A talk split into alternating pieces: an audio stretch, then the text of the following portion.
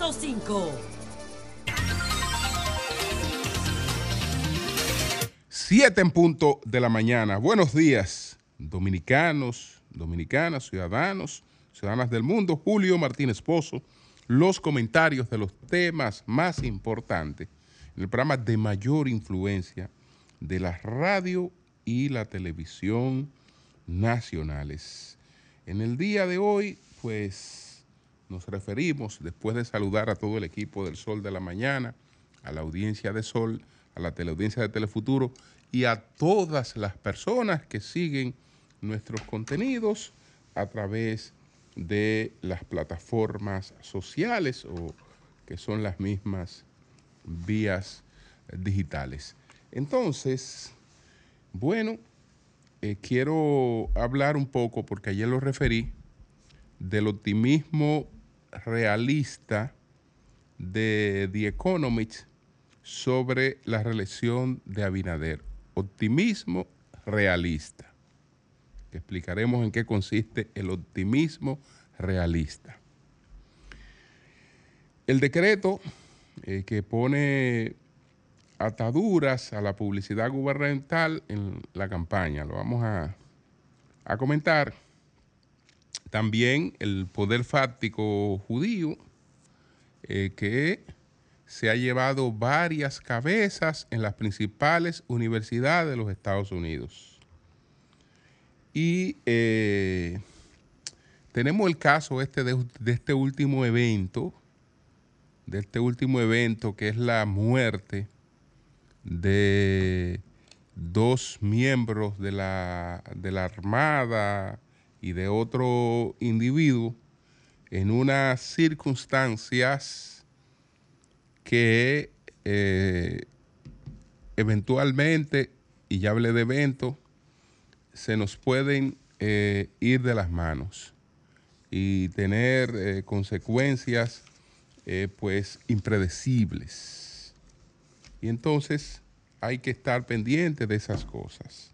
Hay que estar pendiente de esas cosas. Pero bueno, permítanme saludar al querido amigo eh, Yomare Polanco, el empresario eh, Yomare Polanco, eh, residente en los Estados Unidos, donde ha tenido un gran éxito. Yomare Polanco es un ingeniero químico que estudió en la Unión Soviética, trabajó durante algunos años en la República Dominicana y luego se estableció en los Estados Unidos donde eh, en el ejercicio de su profesión ha tenido mucho éxito y, un gran éxito en, empresarial en la producción de, de medicamentos para distintos distintas marcas, etcétera. Y bueno, él ha aspirado a la diputación en el exterior. En las elecciones pasadas no solo aspiró, sino que ganó y fue eh, realmente objeto de un fraude vulgar. Vulgar. Le arrebataron eh, la candidatura de manera descarada, comprobable, que hubo quema de votos, hubo, de todo en el caso de, de Yomare Polanco. Pero Yomare Polanco eh, le ha entrado el gusanillo de la política, eso que le ocurrió era, digamos, suficiente como para decir, señores, sigo en mi actividad empresarial donde he tenido bastante éxito, y no voy a bregar con la política. No, la política no es así. Y el que la siente sabe que no es así.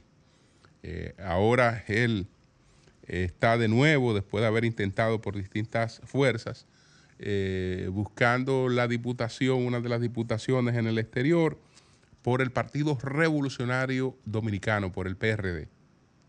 Él de por sí, me atrevo a decir que es el candidato más popular eh, para, esa, para una diputación, aunque no tiene el partido más fuerte. Y eso es otra realidad, eso le crea una limitación que él tendrá que, vencer. Pero lo saludo. Ayer tuve la oportunidad de cenar con él, que está de visita aquí en, Santo Domingo. Eh, eh, así es que que la pase bien y ya coordinaremos en algún momento en su regreso eh, una, una, visita por aquí, por el, por el sol de la mañana. Él siempre que nosotros estamos en Estados Unidos también participa en nuestro programa. Así que un saludo para, para eh, Yomare, Yomare Polanco. Entonces, señores, bueno, citaba el hecho de que en Estados Unidos el poder fáctico judío se ha hecho sentir, se ha hecho sentir. Y nada más y nada menos que la rectora de Harvard se fue. La rectora de la Universidad de Pensilvania se fue. Y también eh, la, eh, la rectoría del MIT hay serias, serias, serias dificultades. En el caso de, Harvard, que es el que los medios han destacado más, en el caso de Harvard, la rectora de Harvard era Claudine Gay. Estamos hablando de una afrodescendiente. Es la primera afrodescendiente mujer, es la primera mujer afrodescendiente que ocupa la presidencia de Harvard, equivale a la rectoría de la Universidad de Harvard. Eso no es un logro, eh, digamos, que pueda eh, eh, considerarse un logro menor. Eso equivale a que Obama se convirtió en el primer presidente negro de los Estados Unidos. Si, fuéramos a comparar el logro de ella para buscarle una equiparación, no es que sea del mismo tamaño, pero eh, habría que compararlo con una cosa grande. Y la cosa grande con la que se puede comparar es con que ya hubo un negro, un afrodescendiente, que se convirtió en el primer presidente estadounidense eh, eh, de esa condición. Bueno, ella, la primera rectora, la primera, y tiene muy poco tiempo como rectora. Pero lamentablemente, lamentablemente, eh, ha durado muy poco en la posición porque se equivocó con la comunidad judía. La rectora de la Universidad de Harvard, Claudine Gate, anunció este martes su dimisión tras verse envuelta en la polémica por sus declaraciones del mes pasado sobre el antisemitismo ante el Congreso de Estados Unidos y por unas recientes acusaciones de plagio académico. Ella tuvo una comparecencia ante el Congreso y en el Congreso le preguntaron si llamar al genocidio de los judíos no afectaba realmente la línea de convivencia. Ella fue preguntada sobre si llamar al genocidio de los judíos violaba las normas de las instituciones de la institución educativa. Y la respuesta que ella dio, la verdad es que fue torpe. Torpe para que ustedes vean que hasta la persona más inteligente del mundo sometida a presión pueden tener dificultad. Porque si llegó a la presidencia de Harvard, ustedes, ustedes imaginarán qué capacidad no le falta a esa dama. Pero eh, la inteligencia emocional, la habilidad, la inteligencia para responder una pregunta, eh, la traicionó. Porque le preguntan, repito cuál es la pregunta, llamar al genocidio de los judíos viola las normas de la institución. Entonces ella dijo que dependía del contexto. Hermana, ¿y cómo va a depender del contexto llamar al genocidio de nadie? ¿Cómo va a depender del contexto llamar al genocidio de nadie?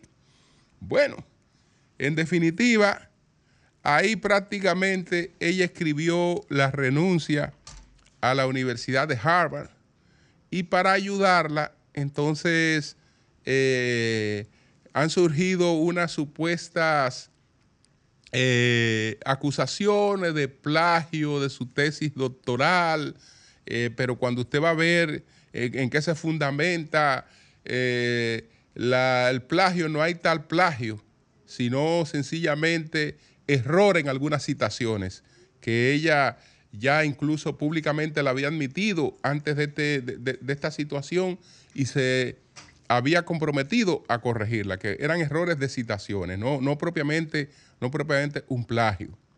Pero ella tiene que irse de la Universidad de Harvard, o por lo menos de la rectoría de Harvard, después de haber tenido un logro que ninguna otra mujer negra había alcanzado hasta este momento. Pero ya les dije que la rectora de la Universidad de Pensilvania, que también tuvo una respuesta eh, un poco, eh, digamos, inadecuada, renunció. Y la rectora del de, eh, Instituto Tecnológico de, Massachusetts también está en cuestionamiento y probablemente renuncie. ¿Qué está detrás de todo esto? Bueno, un poder fáctico, que es el de la, el de la comunidad judía. Estados Unidos está relajado en muchos aspectos, pero la comunidad judía no es una, comunidad, no es una comunidad que entre en relajo con su poder y con, su, con sus cosas. Y eh, la influencia que tiene en términos económicos y lo que eso puede implicar para eh, una universidad, pues sencillamente le lleva a la universidad a pedirle con mucho dolor, porque la universidad ha expresado todo el dolor que ha tenido en pedirle la renuncia a su rectora a causa de esta cuestión que está relacionada con las presiones eh, por la crisis entre eh, Israel y, Gaza. Entonces quería eh, destacar ese, ese hecho antes de pasar a al próximo tema. El próximo tema es el informe de The Economist, que hemos hablado del optimismo realista de, sobre la reelección de Abinader. Es decir, The Economy, digamos que es optimista con las posibilidades que tiene el presidente Abinader de presentarse a un nuevo, a un nuevo periodo, pero ese, ese optimismo, ese optimismo podemos situarlo como el optimismo realista. Esa es una, es una tesis eh, de, de Goebbels del doctor, del doctor, del doctor eh, Goebbels, que cuando eh, tocaba plantear la situación en que se encontraba Alemania en la guerra frente a los aliados, pues tuvo que variar la línea totalmente, eh, digamos, optimista la línea optimista eh, que solo planteaba que Alemania venía teniendo éxitos, él tuvo que, plantearlo por un optimismo realista. Él dijo, no, no, no, tenemos que aplicar un optimismo realista porque tenemos que preparar a la gente para lo que en verdad está ocurriendo. Eh, entonces, porque pues, le estamos diciendo a la gente que estamos ganando mientras la gente está recibiendo eh, a, sus, a, sus parientes muertos. Entonces, no. Eh, digamos que nosotros vamos a ganar, que nos estamos sacrificando, que toda esa sangre que se está derramando eh, es en pos de una victoria, etcétera. Y entonces él desarrolló el planteamiento de que en términos propagandísticos tendría que apelarse a un optimismo, pero el optimismo tenía que ser realista. Entonces el optimismo de The Economist es realista y se resume de la manera siguiente, porque ayer lo referimos, pero muy brevemente. La economía de la República Dominicana enfrentará varios retos en el año 2024 debido a ser un año electoral y a las medidas tomadas por, la, por la actual gestión en busca de una posible reelección, según un análisis realizado por el medio internacional The Economist sobre la realidad política, social y económica del país. Entonces, a continuación se comparte el análisis con los desafíos identificados por el medio internacional. En resumen, la República Dominicana se está preparando para sus próximas elecciones generales que se llevarán a cabo el 19 de mayo de 2024. Aunque muchas encuestas de opinión sugieren que el presidente Luis Abinader del centrista Partido Revolucionario Moderno PRM podría ganar directamente en la primera vuelta obteniendo más de un 50% de los votos, creemos que solo asegurará la reelección en una segunda vuelta el 30 de junio. La popularidad del señor Abinader se mantendrá alta, ya que su postura firme sobre Haití y sus migrantes avivará los sentimientos nacionalistas, aunque los desafíos económicos erosionarán parte del apoyo público. Ellos dicen que el cierre de la frontera, sin embargo, el cierre de la frontera con Haití está privando a la República Dominicana de ingresos significativos por exportaciones. Cuanto más tiempo lleve volver a la normalidad el flujo transfronterizo de bienes y personas, la pérdida de ingresos superará el sentimiento patriótico. Dice que el riesgo político es que tres partidos de oposición eh, y, coloca como su, su, principal riesgo político. El riesgo político es que tres partidos de oposición se han unido para las próximas elecciones, amenazando la mayoría del PRM en ambas cámaras del Congreso. Supervisaremos las elecciones municipales del 18 de febrero, que servirán como un indicador temprano de cómo le irá al PRM y a los partidos de oposición en mayo. Con las elecciones acercándose rápidamente, se limitará el progreso en la agenda promercado del señor Abinader, ya que los legisladores estarán ocupados con sus propias campañas. Los esfuerzos de consolidación fiscal también se estancarán, ya que los gastos relacionados con las elecciones eliminarán los esfuerzos de aumentos de ingresos. Se espera que el crecimiento se recupere en 2024 a medida que el impacto positivo de las tasas de interés más bajas se haga más evidente, la situación en la frontera con Haití se normalice y la economía de Estados Unidos se recupere en la segunda mitad del año.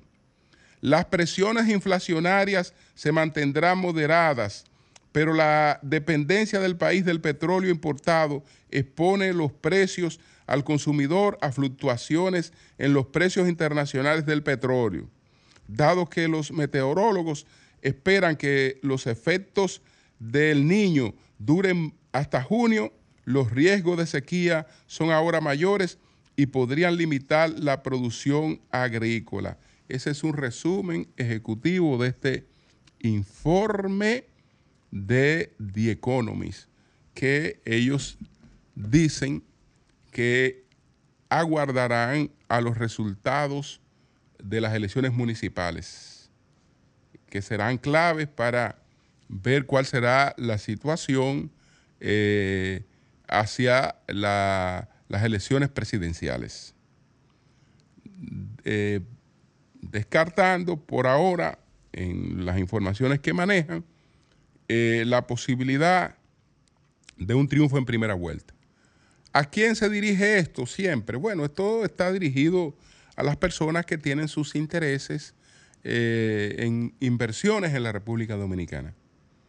Eh, y eso es lo que trata de orientar o en el destino que fuere. Y, por eso ellos incursionan siempre en el análisis político y lo tratan de hacer siempre con la mayor objetividad eh, posible, pero la política, ustedes saben que no es una, que no es una ciencia eh, exacta, no lo es.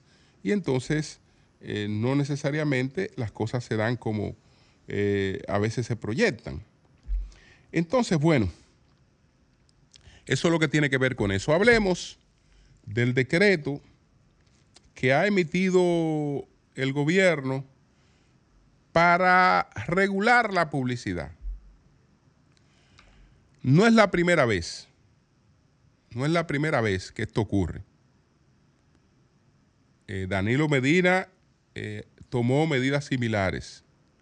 Lo único que no hubo una rueda de prensa con el presidente, ni hubo un director de compras y contrataciones dando amplias explicaciones sobre esa regulación. Pero eh, realmente en la etapa de campaña, en el año de campaña, el gobierno eh, redujo a niveles mínimos eh, la publicidad. La redujo. Ahora, el espíritu del decreto, y lo explicaba hace un momento Homero, no está en lo que ya se había producido, porque eh, el gobierno ha reducido eh, realmente su participación en la publicidad. La ha reducido significativamente, contrario a lo que se ha venido eh, planteando y exponiendo. Ahora lo que se ponen son condiciones para realmente esa, esa publicidad y lo que se busca, lo que se busca es que no sea usada para campaña política. No sea usada para campaña política. El presidente se está religiendo los anuncios que se hagan promoviendo la figura del presidente de la República, automáticamente eh, se asumen como, como, como uso de recursos eh, para la reelección del presidente.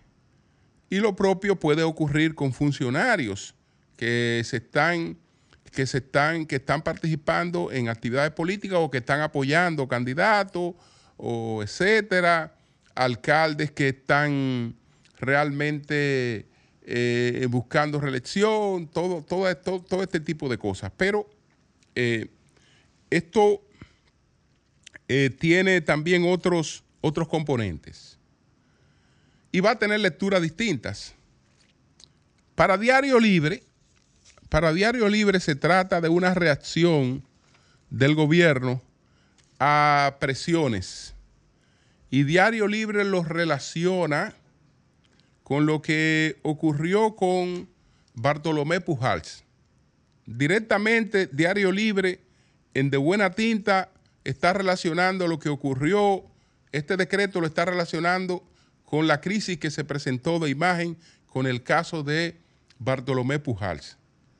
Y esto en el hecho de que eh, se denunciaron que hizo contrataciones eh, millonarias para eh, que se le defendiera. Eso es lo que plantea el Diario Libre. Vamos a ver. Eh, dice, establece los criterios e instrucciones para la contratación de la difusión publicitaria con los medios de comunicación, periodistas e influenciadores de los medios digitales. A simple vista parece una perfecta búsqueda de transparencia, pero se trata de una reacción a hechos acontecidos recientemente, principalmente en las redes sociales. Al director de la OTI, Bartolomé Pujals se le desató una campaña negativa por otorgar contratos millonarios para hablar bien de su oficina, pagando sumas astronómicas que superan colocaciones en medios tradicionales. Esos ataques coordinados tampoco son gratuitos y por lo visto han logrado su fin, hacer recular al gobierno. Y la historia reciente nos dice que eso es muy complicado. Pero bueno, puede que haya algo de esto, el interés del presidente en mostrar que será prudente en el uso de los recursos públicos y la publicidad eh, se ve como una vía. ¿Por qué se ve como una vía? ¿Por qué no? Porque es la más visualizada y es sobre lo que los tontos están más pendientes. Es sobre lo que los tontos están más pendientes. Y entonces entienden que por ahí eh, se, se pueden realmente eh, variar cosas. Se pueden variar cosas. Yo entiendo que aquí en algún momento tendremos que tener una regulación de la publicidad, incluso por ley, pero con un sentido distinto al sentido con el que se habla de la publicidad, porque eh, si aquí hay una inversión que goza de bastante ataques es la inversión en publicidad y ataque la más de las veces gratuitas o gratuitos. Es importante, es importante que se tenga clara la idea de que la estabilidad de, que hemos, de la que hemos gozado en la República Dominicana no solo se debe a que hemos tenido un sistema de partido, se debe también a que nosotros tenemos un sistema mediático que ha apostado a esa estabilidad y ha sido un garante de esa estabilidad. Y que en la democracia eso es clave. Y le voy a referir un ejemplo del pasado y un ejemplo del presente. Le voy a referir un ejemplo del pasado. Cuando se produjo la, el final de la guerra restauradora, con el final de la guerra restauradora y sobre todo a partir del establecimiento de los gobiernos del Partido Azul, Gregorio Luperón, entre las primeras iniciativas que adoptó, estuvo la creación de un financiamiento para la prensa. ¿Por qué un financiamiento para la prensa? Porque no hay una democracia sin medios. No puede haber democracia sin medios donde la gente pueda expresar con libertad sus ideas. Y él entendía que una forma de cambiar el caos de las revoluciones era buscar una canalización adecuada a las contradicciones. Y las contradicciones expresadas a través de los medios son una, una canalización. Es decir, cuando él concibió un fondo para eso, no lo concibió con la idea de tener medios que defendieran al gobierno, sino de que esos medios se sustentaran para poder ser los guardianes de, la democracia. Y guardianes de la democracia quería decir darle participación a todas las ideas, especialmente aquellas ideas críticas contra el gobierno. Eso lo hizo Gregorio Luperón. Y, le estoy, y, ahí, le estoy apelando al gobierno, al, al ejemplo del pasado. Ejemplo del presente, una sociedad moderna, que lo propio pasa en casi todas las sociedades modernas, pero le voy a citar una, moderna, institucionalizada, Alemania. En Alemania, por ley, el apoyo el apoyo eh, eh, publicitario a los medios es un asunto de ley. Porque, porque es, parte de una, es parte de una garantía de la democracia.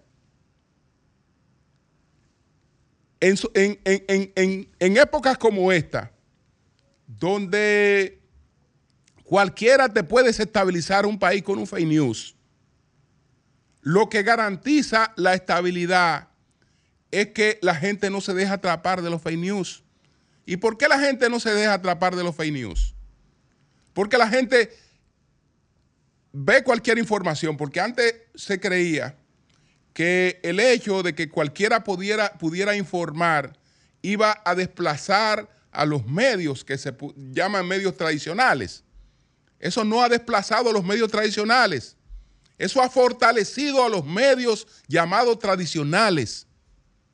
Porque para la gente, la gente puede, eh, diga, el, el que tiene una cabecita que la usa mínimamente, el que tiene una cabecita que la usa mínimamente, ve cualquier información, inmediatamente se manda para un medio a comprobar la información. Déjame buscar un medio eh, que, me compruebe esto. Porque fulano está regado esto en las redes. Déjame irme a cualquier medio de prestigio para comprobar esto. Incluso, aquí hay gente que pretende establecer, porque ve una dama que se quejaba de que supuestamente, como las encuestas establecen hoy, que la mayor parte de la gente se, informa a través de las vías digitales, ella decía, pero que aquí hay una desproporción, porque la gente se informa a través de las vías digitales y el mayor apoyo se da a los medios llamados tradicionales. Hermana, pero ¿cuáles son los medios digitales? ¿Y cuáles son los medios tradicionales? Aquí eso no existe. Tómese un periódico, que es el que podemos denominar como un medio tradicional, y vaya a ver si el periódico es un medio tradicional. Usted se va a los principales periódicos y hoy son los principales medios digitales. O, en el caso o en, el caso de la principal emisora que es Sol, es la principal es, el principal medio digital del país también. Entonces, no existe, no, no existe, digamos, esa separación en que por una parte está lo tradicional, por otra parte está, está lo digital. No, no, no, no. Eh, por el contrario, por el contrario, lo llamado tradicional tiene el peso de la credibilidad que en lo digital le da más fuerza. Tiene el peso del contenido que en lo digital le da más fuerza. Entonces, todas estas cosas tienen que ponderarse con objetividad. Pero esos eh, ataques y esas cuestiones con relación a la publicidad son producto de sociedades atrasadas, porque en las sociedades modernas se está hoy más consciente que nunca del rol que tiene en el mantenimiento de la estabilidad democrática. Cambio y fuera.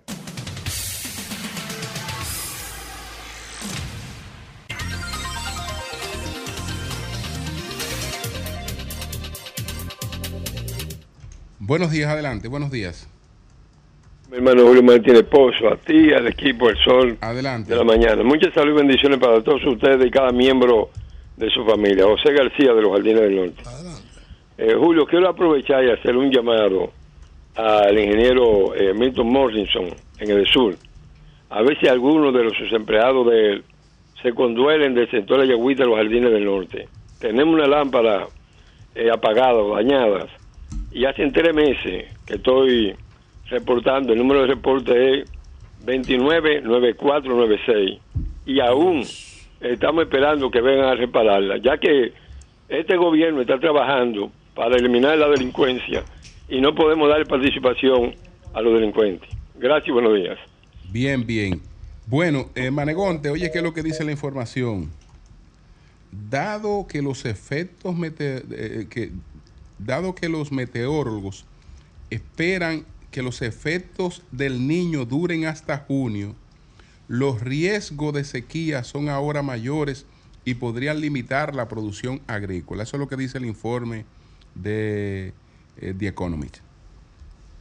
Buenos días, adelante. Buenos días. Adelante, adelante. Martínez Pozo, feliz Navidad, año nuevo 2024.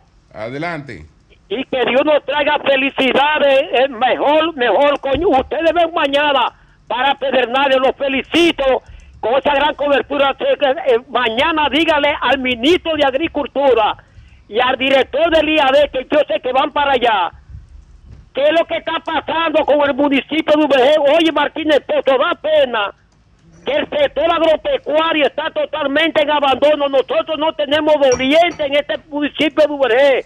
Esto da pena como andan los hombres deambulando en las calles por falta de canales regadíos, por falta de agua y por falta de caminos vecinales. Y yo, Dionisio 22, me ha cantado con el respeto que se merece. Si estos funcionarios no funcionan, que los destituyan, porque agricultura y el IAB lo que quiere sigla y que le dé recursos y, recursos económicos al INDRI para que haga su trabajo real, porque están trabajando de lo contrario. El sector agropecuario está totalmente en abandono en nuestro humilde y olvidado municipio de Uberge. Buenos días para todos. Bien, buenos días. Sí, buenos días. Adelante. Decía Ezequiel Molina en la batalla de la fe que el hombre es la cabeza de la casa y yo le pregunto, todas las miles de mujeres que están criando solas su familia, ahí en ese hogar no hay cabeza. Eh, también decía él que el problema de es que la mujer quiere igualdad, pero lo que está buscando es la anulación del hombre. Pero si se habla de igualdad, no hay anulación de nadie, creo yo. Entonces yo yo pienso que la iglesia pero ese criterio, para mí, contribuye a que hoy día haya muchos feminicidios, porque él habla de que el, hombre debe amar a la mujer, pero la mujer tiene que respetar. Y cuando la mujer reclama su derecho, el hombre cree que le está faltando el respeto. Eso es muy complejo. Yo quería decir también, con relación a eso, que no sé cuándo el Ministerio de la Mujer va a entender que no, porque yo oigo campañas llamando a la mujer a que busque ayuda, pero para mí el principal que hay que trabajar aquí no es a la mujer, es al hombre, porque el que no ha entendido que es la mujer otra en esta en esta época, hay otra clase de mujer que entiende sus derechos y él tiene que respetar esos derechos, es el hombre, porque ellos llaman y busque ayuda. Pero fíjense, fíjense una cosa, la mujer que matan es la mujer que ha dejado al hombre, la mayoría de las veces. Y el hombre también es una víctima de su formación. Bueno, el, el, padre tiene que cumplir con su rol, esté o no esté en, en el hogar, porque si bien es cierto que hay mujeres que asumen como heroína el doble rol, eh, la ausencia paterna afecta muchísimo. afecta muchísimo la formación. Eso fue lo que él quiso. La formación en todos los sentidos. La afecta. Y cuando nos vamos a las realidades, nos encontramos con ese hecho. Por ejemplo, eh, cuando buscamos los resultados en educación en todas partes del mundo, incluyendo los países más desarrollados, eh, pues se encuentra que hay mayor equilibrio en aquellos niños que tienen una madre y un padre.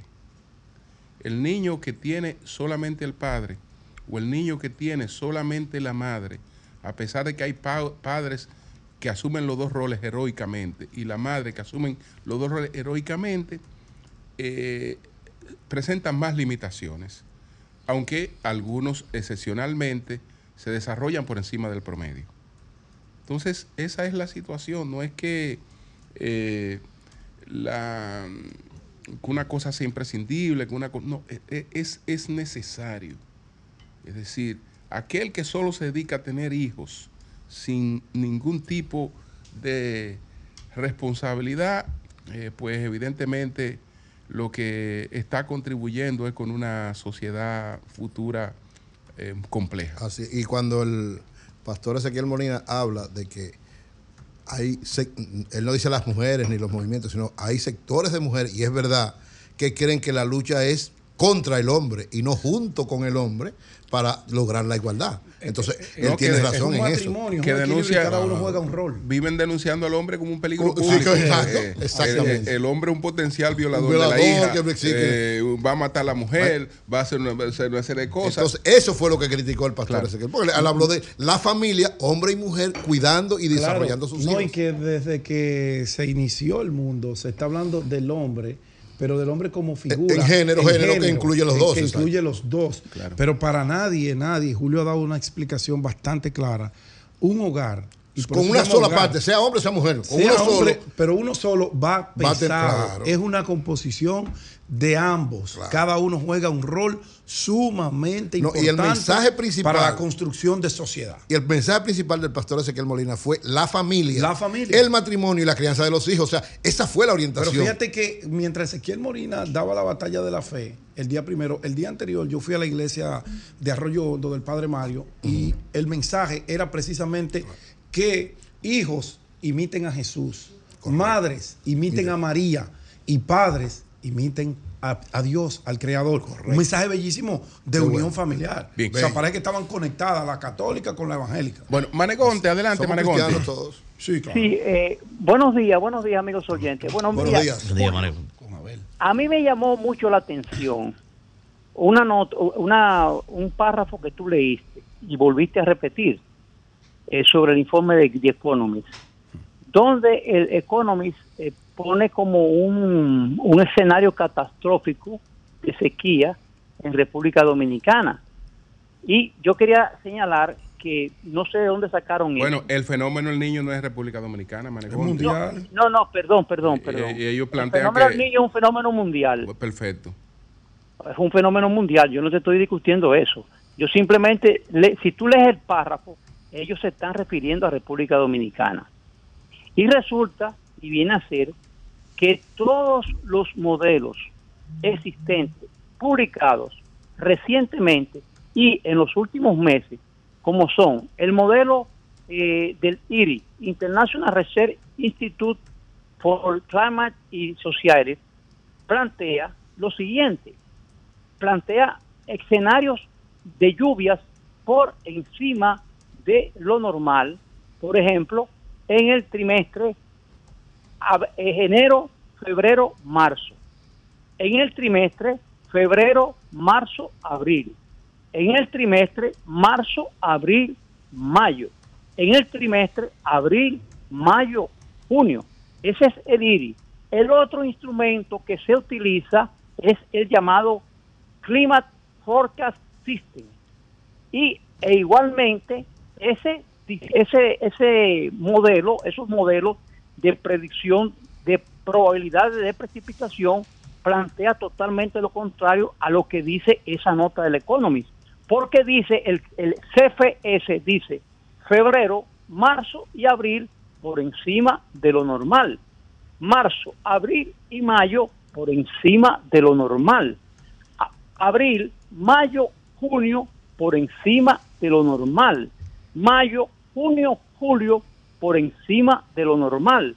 Junio, julio y agosto por encima de lo normal y julio, agosto y septiembre por encima de lo normal. O sea, no sé de dónde sacan esa información de decir que en nuestro país va a ser azotado por una sequía producto del niño.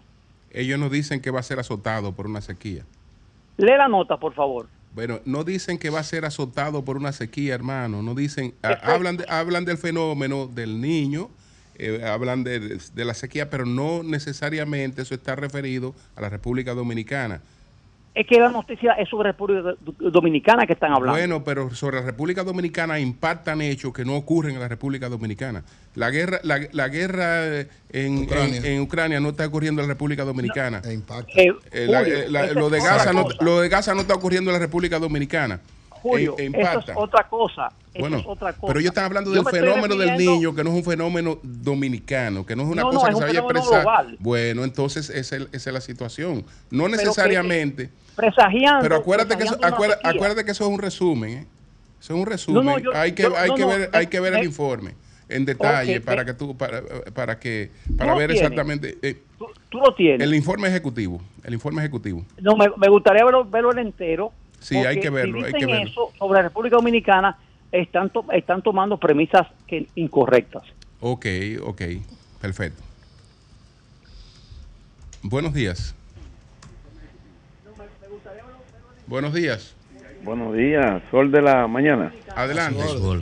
Bien, me alegro. ¿Cuánto tiempo que quería comunicarme? Soy Santo de San Pedro y no podía. Santo, adelante. Mira, yo quiero hacer un comentario brevemente. Eh, no es con intención eh, maligna, Adelante. sino es más que un consejo a José La Luz. Ustedes son muy privilegiados con su programa y yo veo como ustedes van bien vestidos y, y exponen los temas con mucha altura. Pero yo he visto que él no es ejemplo ni siquiera para los juventud que están subiendo, porque la forma solamente de él sentarse ahí, que lo he visto con los pies encaramados, con una gorra para atrás, como que él está actuando como si fuera un muchachito, eso de 20 o 25 años, ya era un viejito igual que nosotros. Yo tengo 54 años. O sea, yo lo que espero es que ustedes lo aconsejen a él ahí y le digan la forma como se puede actuar. Tú no puedes un programa formar a tratar de hacer lo que no se está haciendo ahí, y eso es lo que él está tratando ahí.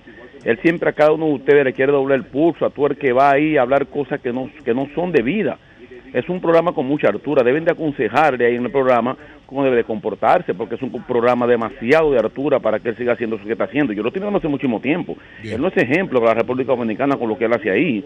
Él se cree que es la última Coca-Cola del mundo ahí en ese programa. Bueno. Una persona irrespetuosa, con la forma solamente de él ponerse con los pies encima ahí. Ya, ahí, déjalo ahí, ya, déjalo ahí. Aconséjenlo, La democracia, maestro, la democracia. Tiene que aprender a vivir en democracia también. Ah, así es. así Diversidad, Claro, diversidad. Respetar el criterio de cada quien. Cada persona tiene su, su estilo, su forma de ver la vida, su forma de, De de, de- de proyectarse.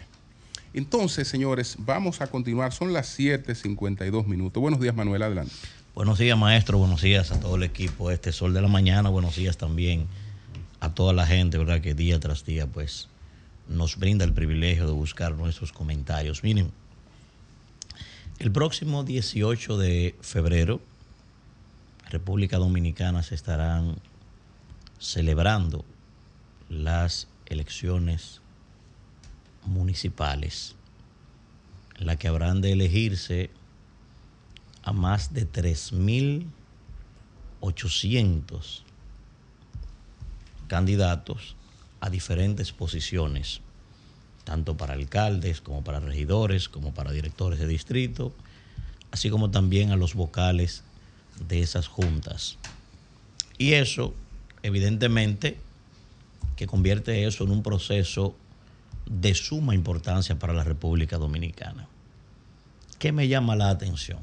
Bueno, que a 45 días de ese proceso, todavía al día de hoy, yo no he visto una sola propuesta novedosa y que sea viable, salvo, obviamente, las honrosas excepciones de personas que tienen su vida completa dedicada al tema de la municipalidad. Pero en sentido general, lo único que hemos escuchado son críticas, son denuestos y son personas que única y exclusivamente le hacen honor al yo-yo. Yo soy, yo, yo esto, yo aquello. Cuando uno sabe que la mayoría de esos candidatos tienen problemas serios, hasta de conceptualización. Entonces, me llama preocupación esto porque ayer pensaba precisamente en el caso del maestro Manuel Jiménez. Yo no conozco otro candidato en la historia de República Dominicana que haya hecho más críticas que la que hizo el maestro Manuel Jiménez. Y los resultados de su gestión, un fiasco. Entonces, parece ser, parece ser que estamos asistiendo a un proceso con la misma característica, pero ahora de manera holística. Entonces, fíjense, por ejemplo, hay candidatos, es más, la mayoría de los candidatos que hoy está compitiendo, los que están por quedarse y los que quieren venir de la oposición, La mayoría de sus propuestas son temas de recogida de basura. Señores, en el siglo XXI, en el siglo XXI, lo que menos importa en una alcaldía es la recogida de los desechos sólidos. Usted coge una junta de vecinos en cualquier residencial y se organiza y esa junta de vecinos cobra a los, a los municipios allí y contratan una empresa privada que va y le recoja sus desechos sólidos, como hay muchísimas ya, y no tiene que tener ningún tipo de vinculación con esa alcaldía. Eso es una cosa, una nimiedad. Hablar de eso hoy, eso es una nimiedad. Y sin embargo, la mayoría de los candidatos, yo no sé en qué es que está pensando. Fíjense, por ejemplo, fíjense, por ejemplo, el tránsito. El tránsito de República Dominicana lo maneja el Intran. Sí, pero la permisología del uso de suelo, de las demarcaciones donde ustedes están, la manejan las alcaldías. El planeamiento urbano lo manejan las alcaldías, la planificación del tipo de ciudad que usted quiere tener, eso lo manejan las alcaldías. Y el principal problema de este país, o uno de ellos hoy, es precisamente el tema del tránsito. Y nadie habla sobre eso, nadie, nadie, todos siguen concentrados al día de hoy en sus propuestas. Repito, los que están y los que quieren venir única y exclusivamente en el ofrecimiento de servicios urbanos. Nadie visualiza nadie visualiza la gestión de una ciudad en esa demarcación, porque sus cerebros no llegan ahí. La mayoría de esos candidatos, inclusive, no solamente que escriben, no, algunos hasta piensan con falta ortográfica. Y tú lo ves y simple y sencillamente el pueblo dominicano le hace el coro a esa vaina. Le hace el coro a eso. Entonces tú te sientes como que tú estás viviendo en un país equivocado. Tú estás esperando que, bueno, vamos, vamos a debatir cosas vamos a plantear, repito, propuestas novedosas y viables. Porque hay otros que aspiran a regidor y tú escuchas el discurso de él y tú crees que él, está aspirando a la presidencia de la República y tú dices, ¿por qué que este hombre está hablando? Van inclusive en todos los procesos también a ofrecer soluciones al drenaje pluvial cuando ellos saben que eso es una solución que no tiene ni siquiera los recursos. Miren, por ejemplo, vuelvo y cito el caso de Santo Domingo Este.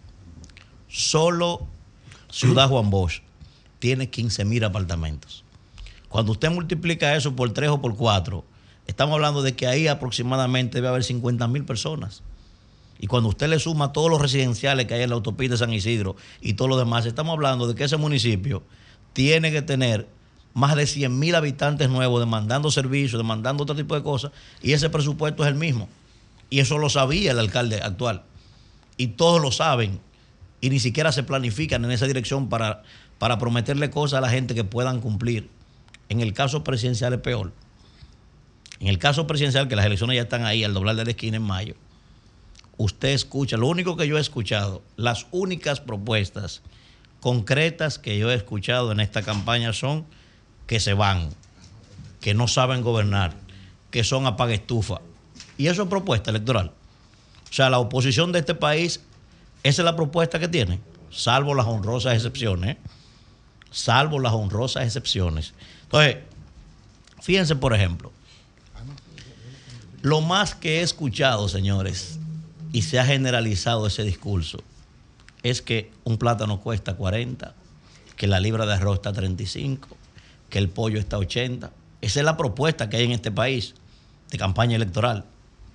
Señores, miren, cuando un candidato, llámese como se llame, llámese como se llame, va y lo sienta usted en un, en un escenario para escuchar hablarle de comida, lo único que le está diciendo ese candidato a usted es que usted es un anódino, que usted es un estúpido, que su cerebro no pasa de un congón y dos huevos revolteados. Eso es lo que le está diciendo ese candidato. Ese es un farsante.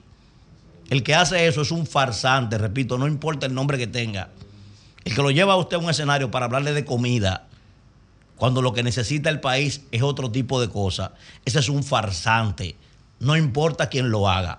Y le está diciendo a usted que usted es un estúpido, que su cabeza lo único que está pensando es un concón y dos huevos revolteados. El plátano cuesta 100 pesos el plátano.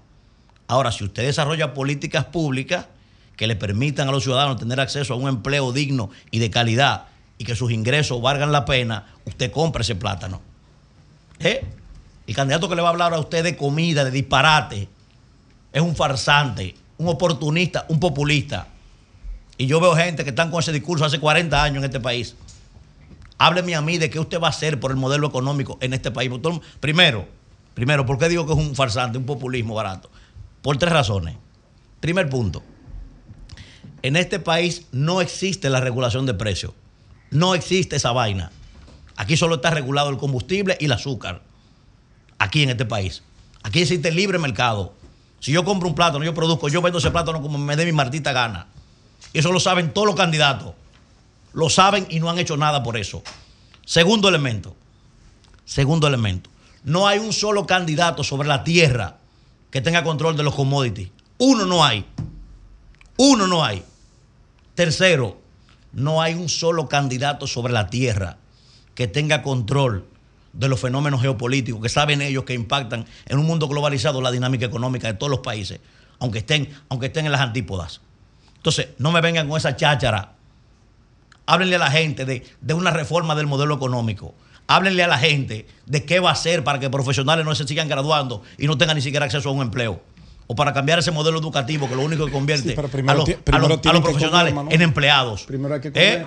Háblenle a la gente de eso. Eso es cháchara política. hacemos lo otro. Eso es ñeca concentrada. Sobrevivir. Y cuando usted hace eso, cuando usted hace eso, usted le está diciendo a la gente que lo único que sirve en su cabeza, lo único que visualizan es un concón. Pero de eso. y el pueblo dominicano merece más que esa bastante, mierda. De esto ¿Eh? habló bastante el partido Eso que hoy gobierna en la Entonces, campaña pasada. Yo no sé, yo no estoy hablando de nadie en específico. Ah, tú estás Yo yo me estoy refiriendo a todos. Fíjense que yo dije, los bueno. que están y los que aspiran. Ah, ¿Eh? pero- pero bueno, es eso. Bueno Entonces, aclaras. y mencioné a Manuel Jiménez, que hizo crítica de todo tipo también. Pero tú, tú estás hablando ahora- de, de no ahora, propuestas. A lo que yo hablando de comida es a De no propuestas. A lo que yo hablando de comida ¿Verdad? es a los partidos de ustedes. Y hablaste de Hablando de alcaldes. cháchara. Hace 20, oye, Doctor yo Manuel. estuve en el puente de la 17. Ustedes me provocaron, me provocan ya. Me La- provocaron. La comida es cháchara. Yo estuve en el puente de 17, yo, en el 2004.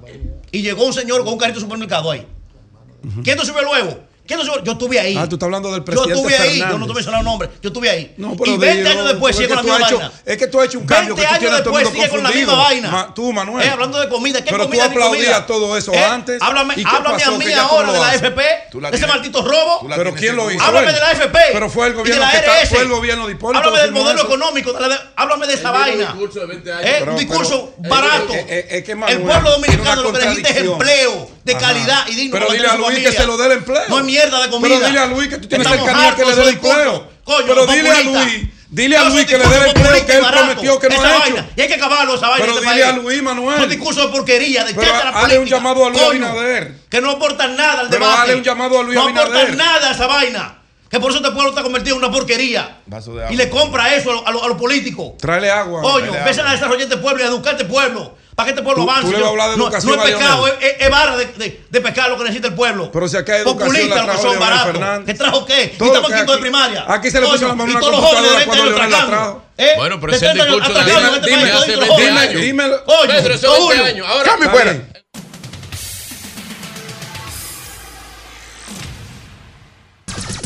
Son 106.5. 8, 8 minutos. Estamos llamando al ex senador José María Sosa, Oh, José María que es el esposo de Alejandrina Germán, para conocer cómo ha evolucionado la salud de Alejandrina Germán, miembro del Comité Político del Partido de Liberación Dominicana.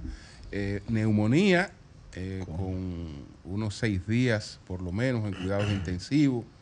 Eh, ayer, aunque en la clínica no están autorizados a darme información, me hablan de una mejoría. Sí. Qué bueno. De una Qué bueno, mejoría. qué bueno. Ah, qué bueno. Eh, pero que queremos hablar con, con Sosa para que nos, Sería interesantísimo. nos informe. nos José María, informe. llámanos, estamos llamando. Sí, sí, sí. sí. Doña Alejandría debe tener unos 70 años más o menos. No, doña Alejandrina debe estar No, no, un poco más. piquerita casi con lo, entre Poco más, 75 poco y más. 77 debe estar. Poco más. Por ahí debe Porque andarse. mira, Nayí ya tiene 57 años y, y nació ayer. En, en el 2000 fue que Hipólito le llamó de que vieja Ya Sara. sabes. Hipólito- el 2000 ya le decían vieja Sara. Hipólito. Son 52 pesos. Gracias. Este país, Ah, este- este este le ha soportado cosas. No, no, es que en el Hipólito- 2000, sí, sí, sí. En el 2000 y, y han pasado ya 24. Cualquiera de nosotros hace eso. No te nos manda una intimación. No, no. de una- Ah, pero claro, Y no cae atrás Jenny Berenice. Bien, ese muchacho, claro. claro, Ahí por claro. le han soportado Un allanamiento generalizado. Claro, claro, claro. En todas las propiedades, Dios mío. aunque no tengas. Claro. Buenos días, Pedro, adelante. Bueno, buenos días, maestro Julio Martínez Pozo. Buenos días a todo este panel. Muy buenos días a nuestro equipo de producción. Muy buenos días a todo el pueblo dominicano que nos sigues que nos sigue a través de las diferentes plataformas de redes sociales y a través de estas 106.5 y emisoras que conectan para llevar la información de El Sol eh, de la mañana. Eh, así de entrada, ayer tuve un lapsus y no pude felicitar al general Valenzuela, que está en Texas, el general, mi amigo el general Valenzuela, que está en Texas, que estaba de cumpleaños. Aprovecho hoy, hermano, y te mando esa felicitación y te deseo un feliz año eh, cargado de muchas bendiciones, sobre todo con mucha salud. Bueno, mira, así a modo de información, antes de entrar en estos dos temitas que traje para el día de hoy, eh, estoy muy preocupado con el tema de los accidentes de tránsito. José trató eh, a grosso modo el tema ayer y José ha sido un abanderado del tema de la seguridad vial en la República Dominicana. Pero cuando tú lees la información que al día de ayer a las 6 de la mañana se habían contabilizado 94 accidentes en las diferentes vías del país y que de esos 94, 77 correspondían a motocicletas. Obligatoriamente tú tienes que poner un punto y prestarle mucha atención a este fenómeno. El tema de los motoristas, que en República Dominicana se ha convertido en una necesidad nacional por el tema del empleo informal y la manera que tiene mucha gente de ganarse el sustento. Otros también, no importa cuál sea eh, el oficio, si es motoconcho, si es delivery, si es, eh, por ejemplo, un servicio de mensajería, pero la motocicleta juega un rol importante ya en la economía dominicana y hablar de saquemos las motocicletas de las vías es imposible. Es imposible porque tendría un impacto social y económico sin precedentes. Ahora bien, urge, urge que nos sentemos, urge que nos sentemos como sociedad y cuando digo que nos sentemos, eso va desde el dueño del colmado, el dueño de la empresa que contrata a ese motorista, desde los guardias y policías que violan las leyes, que se suben en los elevados, que andan con el casco en el codo, que hacen lo que le da la gana, que se van en los semáforos en rojo y provocan accidentes a gente que está respetando la ley. Y los del motoconcho, incluyendo los internacionales que no respetan a nadie, a esto hay que ponerle un alto. Aquí hay que regularizar y hacer cumplir la ley en materia de tránsito, señores. Si aquí no hacemos eso, eh, el alto costo que cada año aumenta para atender las fracturas de los accidentes causados por motocicletas, más las personas fallecidas, jóvenes, mutilados, no van a parar. Y eso es muy desagradable y eso es muy lacerante para una sociedad. Yo creo, y si Dios me da la oportunidad de legislar, yo me voy a sentar a fondo. Y lo voy a hacer antes, para ir planificando algunas cosas que uno lleve en agenda al Congreso Nacional.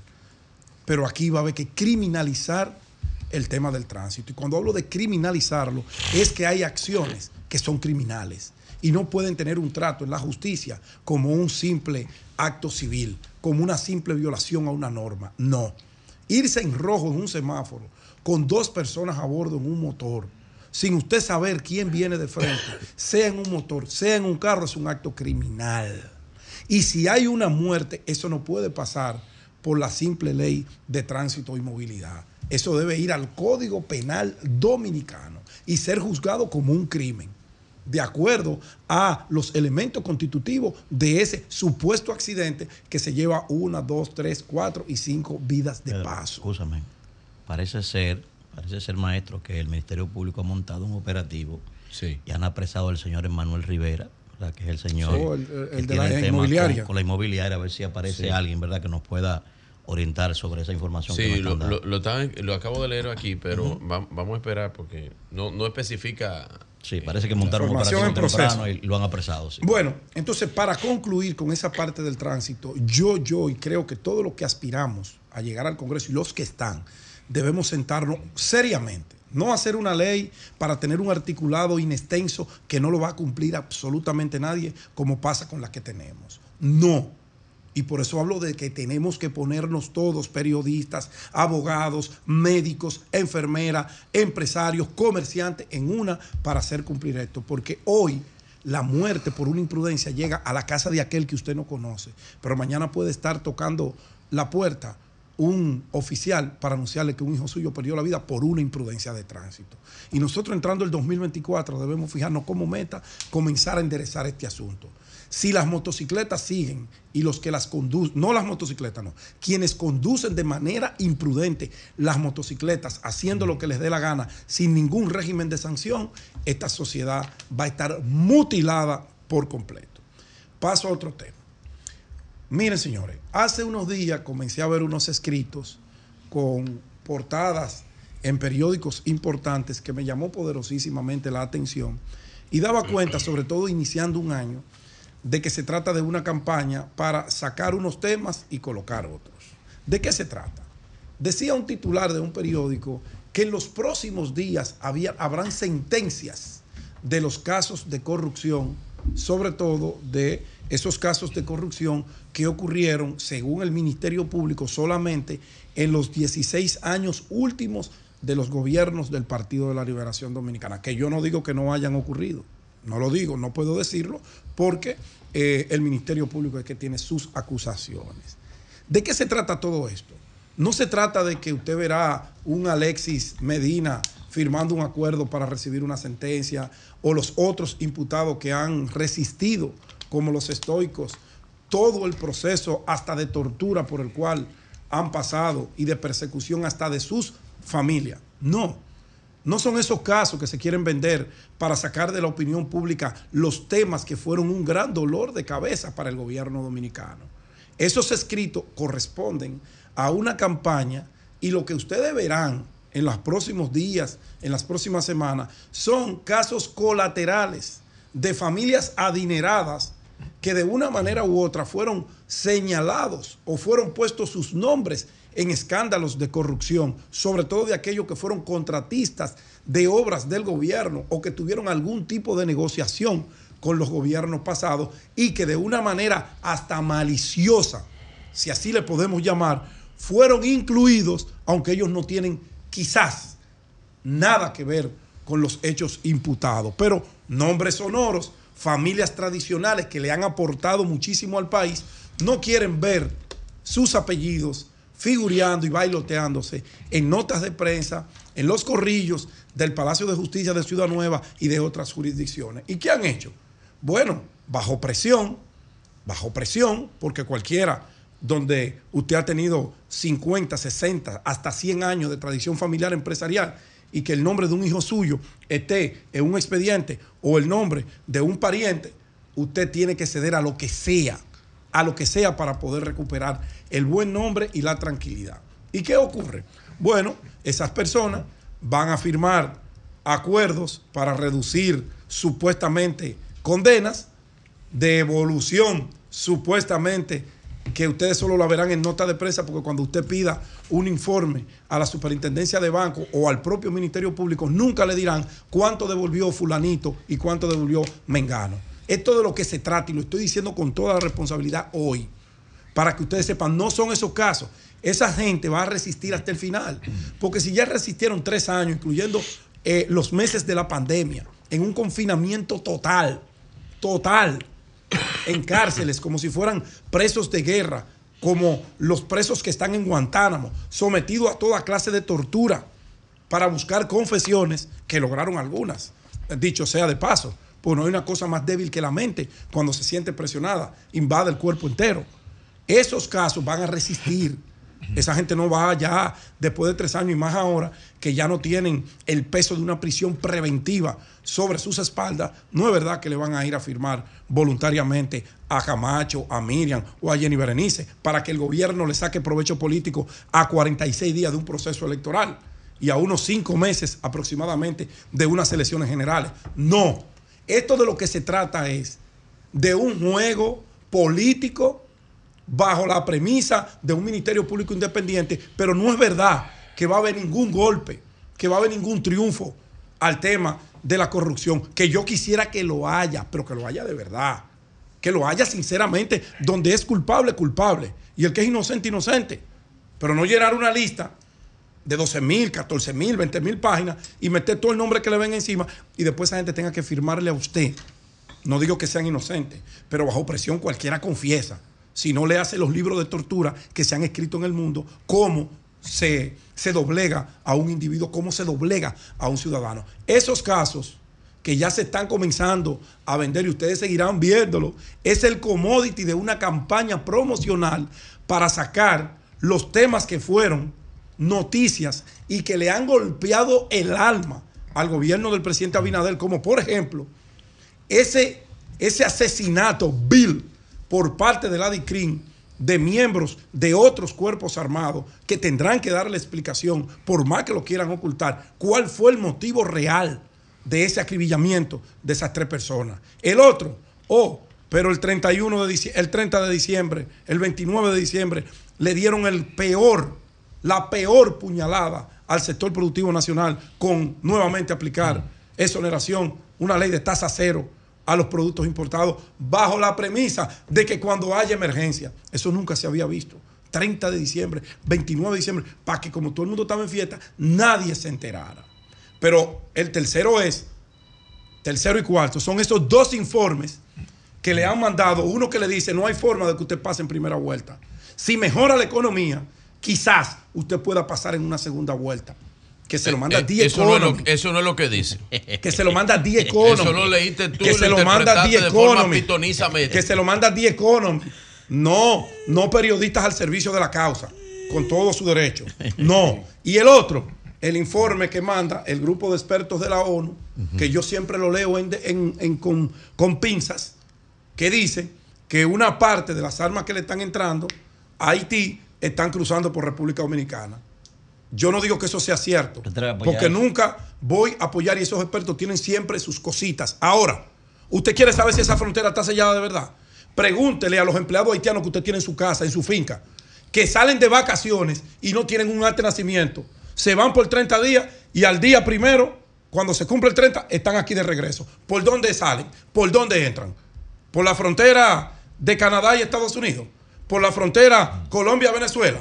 ¿O Brasil? No, por la pasado. frontera dominico-haitiana. O sea, no hay ningún, óigame bien, no hay, eso no es cierto que esa frontera esté sellada del todo. Esa frontera sigue siendo porosa como lo ha sido toda su vida. 15 mil pesos pagan los haitianos para irse de vacaciones y volver sin ningún problema. No, no se lleven de eso. y y Esos casos que anuncia para darle conclusión al tema en el día de, en estos días, iniciando el año, de que habrán grandes condenas, no le crea. Espérenlo. Son esos acuerdos con familias que han cedido para librarse del yugo opresor del Ministerio Público al servicio de la causa reeleccionista. Son las 8.22 minutos. Eury Cabral, adelante. Gracias al Dios Todopoderoso Jesús, mi. Señor, Salvador y Guía. Como siempre, inicio con la palabra de Dios. Proverbios 16.3. Pon todo lo que hagas en manos del El agua Señor está cogido. y tus planes tendrán éxito. Pon todo en manos del Señor eh. Amén. Proverbios 16.3. Diga Miren, amén, amén, nosotros. amén. Tú lo Miren, verás, el presidente Luis Abinader declaró día de duelo nacional. Hoy, los restos de Hans Dannenberg, el embajador dominicano en Canadá, llegaron al país en el día de ayer. Van a ser velados hoy a partir de las 8 de la mañana hasta las 3.30 de la tarde, que serán entonces cremados. Hans fue un destacado Diplomático, diplomático auténtico. extraordinario, según la información que maneja todo el mundo, uno de los mejores embajadores que hemos tenido en la historia de la República Dominicana, sumamente activo, sumamente trabajador, sumamente tratable. Fue embajador extraordinario y plenipotenciario en varios países, la India, la Federación Rusa, en Canadá, concurrente en Tailandia, en Malasia, en Vietnam, en Sri Lanka, en Filipinas, en Isla Mauricio, en Kazajstán, en Armenia, en Bielorrusia. No, no, no, no. Oiga, es una cosa increíble. O sea, él, eh, eh, lo que conversábamos y estábamos cerca de Han y que siempre fue un hombre muy activo, recuerdan que antes de la guerra entre Ucrania y Rusia, él había logrado de esos dos países una gran cantidad de turistas, varios vuelos desde la Federación Rusa, desde Rusia hacia República Dominicana, a Punta Cana y de Ucrania. Aquí estaban Recuerde- Recuérdese que antes de la guerra de, Sí, de sí. Ucrania y Rusia, nosotros recibíamos, y lo dijo el mismo ministro David Collado, una buena cantidad de turistas rusos. Rusos y ucranianos, Que de venían a lados. República Dominicana, principalmente en estas fechas donde el frío atesa Claro. eh, en esas No, ustedes localidades. recuerdan, ustedes recuerdan viene cuando el primer vuelo, que él incluso- incluso en el aeropuerto hizo un acto formal donde se bailó merengue. Ustedes se acuerdan, nosotros lo presentamos aquí, conversamos con él. Realmente un embajador extraordinario, un hombre sumamente valioso para la República Dominicana, toda nuestra solidaridad con su familia, que Dios le dé consuelo y fortaleza. Y eh, qué bueno que el presidente Luis Abinader decretó hoy día de duelo nacional porque Hams se lo merece. Él había sido un gran batallador con situaciones muy difíciles de salud, ¿no? Sí, en varias ocasiones desde, desde- desde jovencito. Sin embargo, había superado todo, pero este cáncer, él estaba de hace un tiempecito ya. Incluso, oigan esto, dándose el tratamiento, el cáncer, él seguía trabajando igualito. Incluso eh, estando en Rusia como embajador, en varias ocasiones vino o fue a Estados Unidos a hacer tratamiento, y sin embargo, seguía cumpliendo eficazmente con todas sus funciones. Un hombre realmente extraordinario. Por eso hoy es día de duelo. Hoy es día de duelo nacional, así es. Por otro lado, mire, quiero informar, antes de hacer un comentario sobre los 60 años del Banco Popular Dominicano que lo cumplió en el día de ayer, quiero informar que el próximo miércoles 10 de enero es el Día Nacional de Gilbert, de acuerdo a la ley 162-19, que logramos que se aprobara después de hacer el documental Gilbert, Héroe de dos Pueblos, y el Senado de la República, su presidente, Ricardo de los Santos, va el próximo miércoles a hacer un acto de reconocimiento a la memoria de Gregorio Urbano Gilbert.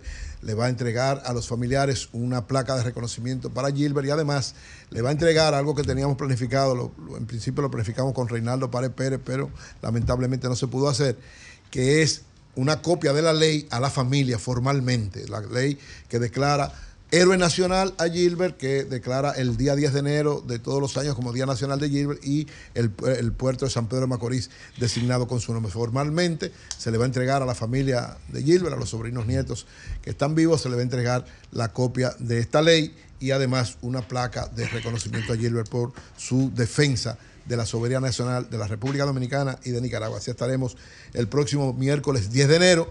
Habrá una delegación del Liceo eh, Gregorio Urbano Gilbert de, la, de Santo Domingo Norte y además representación de varias instituciones de la República Dominicana. Agradezco al presidente del Senado, Ricardo de los Santos, por tomar esta iniciativa.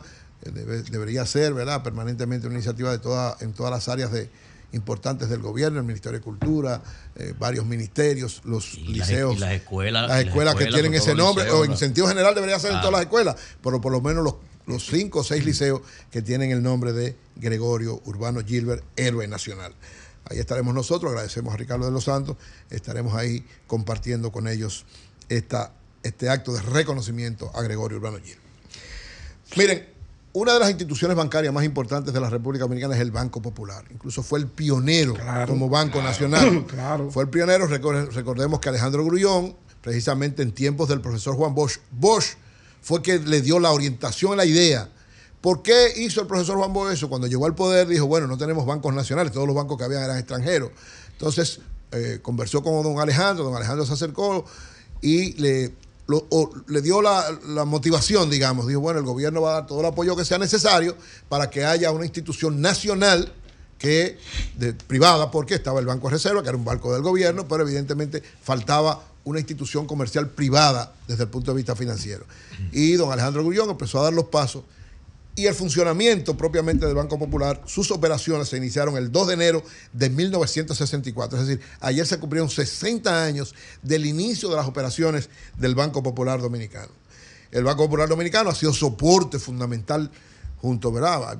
Después se desarrollaron varios bancos importantes en el país, pero el Banco Popular fue el pionero, fue el, el que cimentó el inicio de esta actividad tan importante porque los bancos juegan, en el caso de una sociedad capitalista como la nuestra, juegan un papel de suma importancia. ¿Por qué? Porque la garantía de que sectores puedan invertir con facilidades y desarrollar esfuerzos productivos, tareas productivas, eh, proyectos en grande desde el punto de vista productivo depende del financiamiento.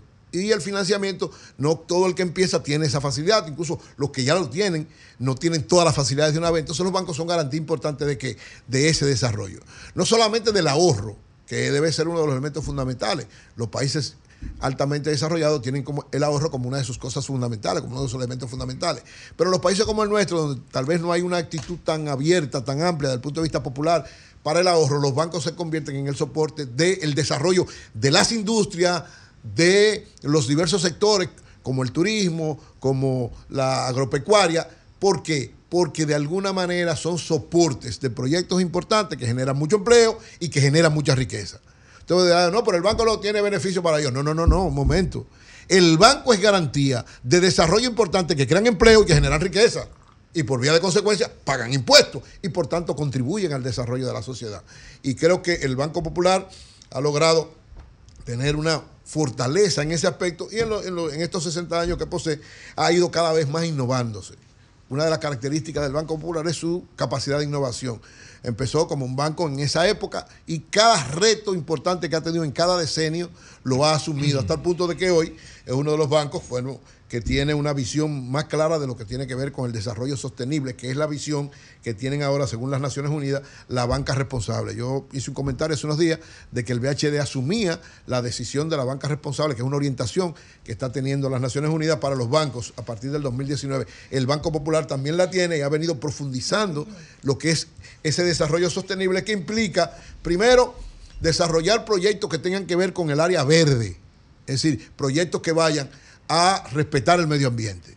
Ustedes saben que en sentido general los bancos están para todos los proyectos, pero tienen una orientación en función en los últimos tiempos de que haya el desarrollo sostenible que no afecte a el medio ambiente. Y además lo que llaman las finanzas verdes, que no se desarrolle, que cada vez más superen lo que tiene que ver con el ataque a la naturaleza. Y al mismo tiempo su responsabilidad social. Es decir, que parte de sus beneficios vayan a proyectos de ayuda a las diversas comunidades donde están eh, los bancos o los proyectos que están auspiciando. Entonces, eh, en ese sentido, el Banco Popular también tiene un, elemento importante. Esto lo ha llevado a que tenga una calificación importante en la agencia, en varias agencias internacionales, como la Fitch Racing, que es una de las más importantes, de prácticamente doble A más. Es uno de los bancos con una mejor imagen en América Latina. Y ahora mismo tiene, ustedes saben, el Banco Popular todos los años, hace mucho tiempo, tienen jornadas permanentes de apoyo a reforestación en el país. Incluso ustedes ven tanto a los principales ejecutivos como a la mayor parte de sus empleados yendo a jornadas, todos los años lo hacen, y creo que dos y tres veces al año, jornadas permanentes de reforestación como una forma de dar pasos concretos para ayudar a que el país vaya en esa, en esa orientación. Y es uno de los bancos también que más ha contribuido al desarrollo de la economía naranja. ¿Qué es la economía naranja? Bienes y recursos orientados al desarrollo cultural, a todo lo que tiene que ver con el aspecto cultural. El Banco Popular ha sido uno de los que en los últimos tiempos ha desarrollado, según reporta solo en este año 2023, más, casi 700 millones de pesos a patrocinios culturales, a inversión en todo lo que tiene que ver con la economía naranja, con, todo, con todas las áreas de la cultura en la República Dominicana. Ha tenido una actitud permanente de apoyo a esta área y es uno de los bancos que ha consolidado la industria cultural en República Dominicana. Así que este elemento convierte al Banco Popular en uno de los soportes fundamentales, no solamente del sistema financiero en la República Dominicana, sino de una visión de apoyar el proceso productivo, apoyar el desarrollo cultural y al mismo tiempo también desarrollar lo que tiene que ver con la tecnología. Ustedes recuerdan que el Banco eh, Popular fue uno de los que inició, eh, o de los, que, de los pioneros, en crear un banco prácticamente todo digital. Prácticamente todo digital, el Kiss Bank, que es un elemento importante porque la tendencia de los últimos tiempos de la sociedad va a ser que prácticamente todo lo hagamos digital. Esto implica seguridad en todos los órdenes. Entonces, también tanto el Banco Popular como el sistema financiero en sentido general de la República Dominicana es uno de los más seguros de América Latina, de los más sólidos, de los más fuertes y de, más, de los que más capacidad y calidad tienen. Su nivel de riesgo es mínimo, mínimo, muy bajito y su lo que tiene que ver con las, las reglas para los organismos internacionales de, los, de mayor nivel en América Latina. Así que felicitamos al Banco Popular Dominicano, a todos sus ejecutivos y creemos que con instituciones como esta se desarrolla el presente y el futuro de la República Dominicana. Cambio y fuera.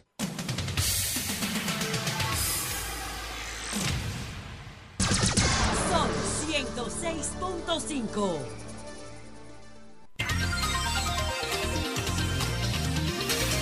Señores, tenemos al doctor José Rafael Ariza.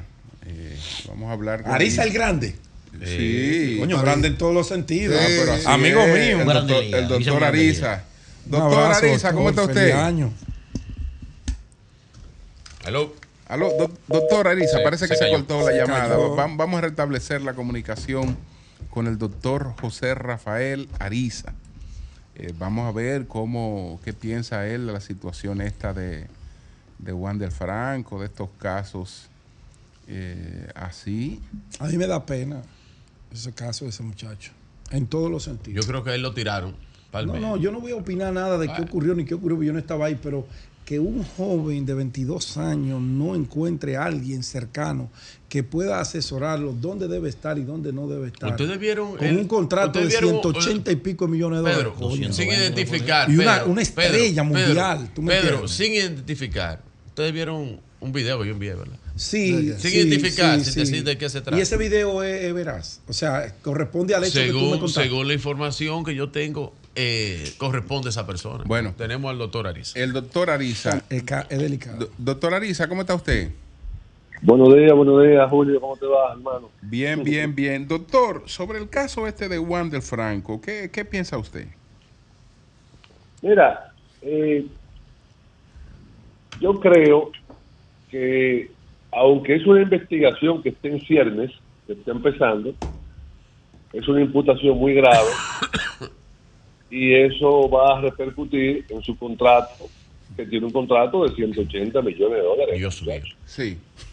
Y ese contrato, el Major League, eh, esos contratos normalmente tienen cláusulas conductuales que son gravísimas y, y que tienen muchísimas sanciones. O sea, él tiene que tener una conducta realmente intachable y mantenerse, porque Major League tiene una imagen. Major League la imagen la cuida mucho. Entonces, esta imputación, aunque es una imputación infamante por naturaleza, porque el que acusan de eso, aunque mañana sea eh, absuelto, independiente archivado o lo que sea, es una acusación muy grave. Gravísimo. Y, y pienso que eso va a repercutir en su contrato, independientemente de que yo digo que es algo que se está investigando, como todos sabemos, que eso está empezando. Eso todavía no se ha aprobado, pero es una acusación muy grave. Eh, ¿A qué sanciones él estaría, penalidad, él estaría expuesto? Eso tiene pena hasta de 15 años, eso casi. Hasta de 15 años tiene pena. Doctor Ariza. Aunque nosotros, nosotros sabemos que por la, por la calidad de, de, de la parte de él como imputado, aunque le perjudica el ruido, porque él es una persona, un pelotero de grandes ligas famoso, eh, sabemos también que eso van a tratar de buscarle un embajadero, alguna vuelta, alguna situación. Entendemos que por ahí tiene que andar el tema. ¿La acusación formal es de violación o de relaciones sexuales con una menor? No, no, no. Tú sabes, con una menor edad Es violación porque Eh, no consciente. no hay, no hay nunca eh, consentimiento. O sea, Ya. Una menor nunca puede consentir porque la menor no tiene consentimiento. Los menores no pueden consentir. Doctor. Entonces, siempre es, siempre es delictuoso. Diga- dígame. Usted dice, doctor, que usted entiende, ¿verdad?, que por, por la figura envuelta se tratará de buscarle un bajadero a eso. ¿Usted no, no ve posibilidad, doctor, de que también el sistema quiera mandar un mensaje con él? No. Bueno, el problema es que quizá lo, lo ideal para todos nosotros sería que no se mandara un mensaje, sino que Exacto. realmente fuera la misma vara para todo el mundo. Pero sabemos que al final, por ejemplo, la mamá está detenida. ¿Qué te dice a ti? Que la mamá fue a decir, probablemente, que eso nunca pasó, que esa denuncia fue una denuncia mentirosa, que ese hecho no, no sucedió en realidad, y la fiscalía entendió que la mamá estaba actuando con encubrimiento y la dejó presa también. Eh, doctor, yo, yo tengo una, una pregunta que siempre me ha llamado la atención y me gustaría ver si usted, este tipo de hechos, eh, ¿tiene algún plazo eh, para perimir? O sea, eh, eso pasó hace un año, eh, hace un año, dos años, ¿verdad? ¿Cuántos años dura un proceso de esto para perimir? El problema es que el plazo comienza a correr desde que comienza la investigación y que tú te enteras, que tú fuiste citado. ¿Cómo así, O doctor? sea, la ley, la ley establece cuatro años. Pero es después, después que te citado, por ejemplo. O, o Eh, sea hace que un sí. año- hace que un año hubo un rumor, porque hasta a mí me entrevistaron en un programa deportivo hace como seis meses, me entrevistó unos amigos. Y eh, podría ser un rumor. Ahora bien, una vez ya usted es citado, usted es convocado formalmente, a partir de ahí el Tribunal Constitucional ha establecido que hay un plazo de cuatro años para prescribir. Entonces, por ejemplo, y un ejemplo, eh, por ejemplo, Pedro Jiménez. Bueno, Tú no vamos a citar poner Pedro. otro ejemplo. Eh, eh, fulano Jiménez. Pérez, Juan Pérez. Juan Juan Pérez, Pérez. Juan Pérez. Eh, no, no Pedro, no Pedro. no, una, Oye, una- qué ejemplo, una, una denuncia le hacen a Pedro de que hace eh, 10 años él estuvo con una menor. ¿Eso tiene algún asidero, doctor? Mira, eh, la- los casos hay que verlo uno a uno, ¿verdad? Ok. Pero, por ejemplo, por ejemplo, cada caso tiene un tiempo para prescripción. Ok. Específicamente este, este, si la denuncia la pusieron hace un año o la pusieron hace seis meses y están diciendo ¿Y cómo que cuando ella era menor de edad estuvo con él y no la, la investigación del Ministerio Público no hay una prescripción porque ella puede ya ser mayor de edad. Claro. Por el hecho se cometió hace un año y ella era menor, por ejemplo. Sí. Y hace un año no hay una prescripción. Hubiera una prescripción quizás se hubieran pasado 10, como tú dices, pero uno no.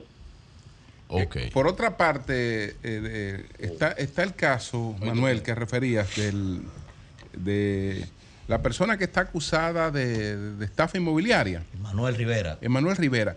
En estos casos, Arisa, eh, la prisión de una persona involucrada en una estafa eh, resuelve la situación, eh, de- porque estamos hablando de gente que tiene sus recursos comprometidos, que yo no sé si con la prisión de la persona, pues no es la propia persona la que resuelve su problema, porque ya está preso y no puede estar otra cosa más que preso.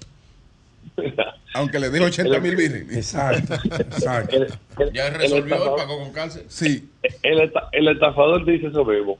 Ah, yo pagué con cárcel. eh, exactamente. Entonces, yo pagué. Pero no, no, no. Ciertamente nu- nunca. Lo que, lo que pasa es que la ley prevé una, una pena Sí, privativa de libertad. La ley la prevé. sí. Entonces, eh, no está fuera de la ley que lo meta preso. Ahora bien, ese tipo de personas, normalmente, eh, los, los valores que, que captó cuando estaba en su pirámide, en su cosa, lo que hace es que lo distrae, lo pone a nombre de una amiga, de una hija, Oh, de una novia, de, Sí, sí. eh, eh, lo ponen a nombre de diferentes gente. Entonces, el tema de la labor realmente ahí sería investigar a dónde fueron esos fondos, dónde está ese dinero, para tratar de conseguir esas propiedades y que puedan los estafados eh, ser resarcidos. Ese, ese sería el trabajo realmente sería ese. Ese es el trabajo. Porque, eh, porque con cárcel nadie paga. Ese es el trabajo, ese es el trabajo. Sí. Eh, Bueno, Ahí, esa es la labor. bueno, pues gracias, gracias al doctor José Rafael Ariza. Muchas gracias, muchas gracias. Gracias a ustedes. Gracias a ustedes. Muchas gracias. Quería, quería destacar eso porque la gente a veces cuando es esto una estafa insiste mucho en que, bueno, este individuo, pero ese, a, a un individuo como ese lo que más le conviene es la prisión. Sí, claro. Para evitarse problemas. Claro. su, mal menor, su, Oh, su- ¿cómo? su mal menor es la prisión. Eh, eh, sí, sí, sí, sí. Porque ¿Cómo? cualquiera, cualquiera puede. Como el Perín Clinton Porque la- Mantequilla, Hermano, usted la- está jugando claro. con los sueños. La de Sobre gente. todo, sobre todo para cuidarlo de gente que le compró apartamento que vive en el exterior. No Claro. solo el exterior, Mira, Manuel. que se ha fajado. Oye, La que se ha primera fajado a levantarse a las vivienda, 5 de la mañana a coger una temperatura siete menos la mañana. 10, 15 años para comprar un apartamentico para la vieja suya. Para Y que viene tú tú- vengas- Mire, No, no, no, mire, no, mi no. hermano. Bueno, Con eso, con eso no se juega. bueno, pues continuamos. Buenos días, Virgilio, adelante. Hablando que uno se entiende, gracias a todos los que Me nos gusta su escuchan blusa, a través de Sol de la Mañana, de Sol No, en la moda se llaman 106.5, blusas. RCC Media, la Catedral de la Mira, Opinión no en la nada, República Dominicana. Y bien, ayer, eh, sin precedentes en un hecho, el presidente Luis Abinader pues se reunió eh, con eh, un grupo, ¿verdad?, con los ecologistas y ambientalistas del país. El ecologista, el señor amigo Carvajal. Aquí unificamos, dijo Luis Carvajal, dijo, aquí unificamos el esfuerzo de la sociedad con el esfuerzo del Estado y se frena el deterioro creciente del medio ambiente. Eso dijo el buen amigo Carvajal ayer en, en Palacio Nacional con la firma de, de un acuerdo en el cual eh, los ambientalistas eh, eh, firmaron con el Ministerio de Medio Ambiente y Recursos Naturales y la Coalición para la Defensa de las Áreas Protegidas. Eh, esto tuvo una- un acuerdo interesante porque los compromisos, eh, parte de los compromisos, eh, la comunidad académica y ambiental se comprometió a la recopilación y el análisis y difusión con el fin de aportes ¿verdad? a la ciencia, datos sobre el estado de las áreas protegidas, medio ambiente y la política de conservación y su impacto en biodiversidad en los ecosistemas.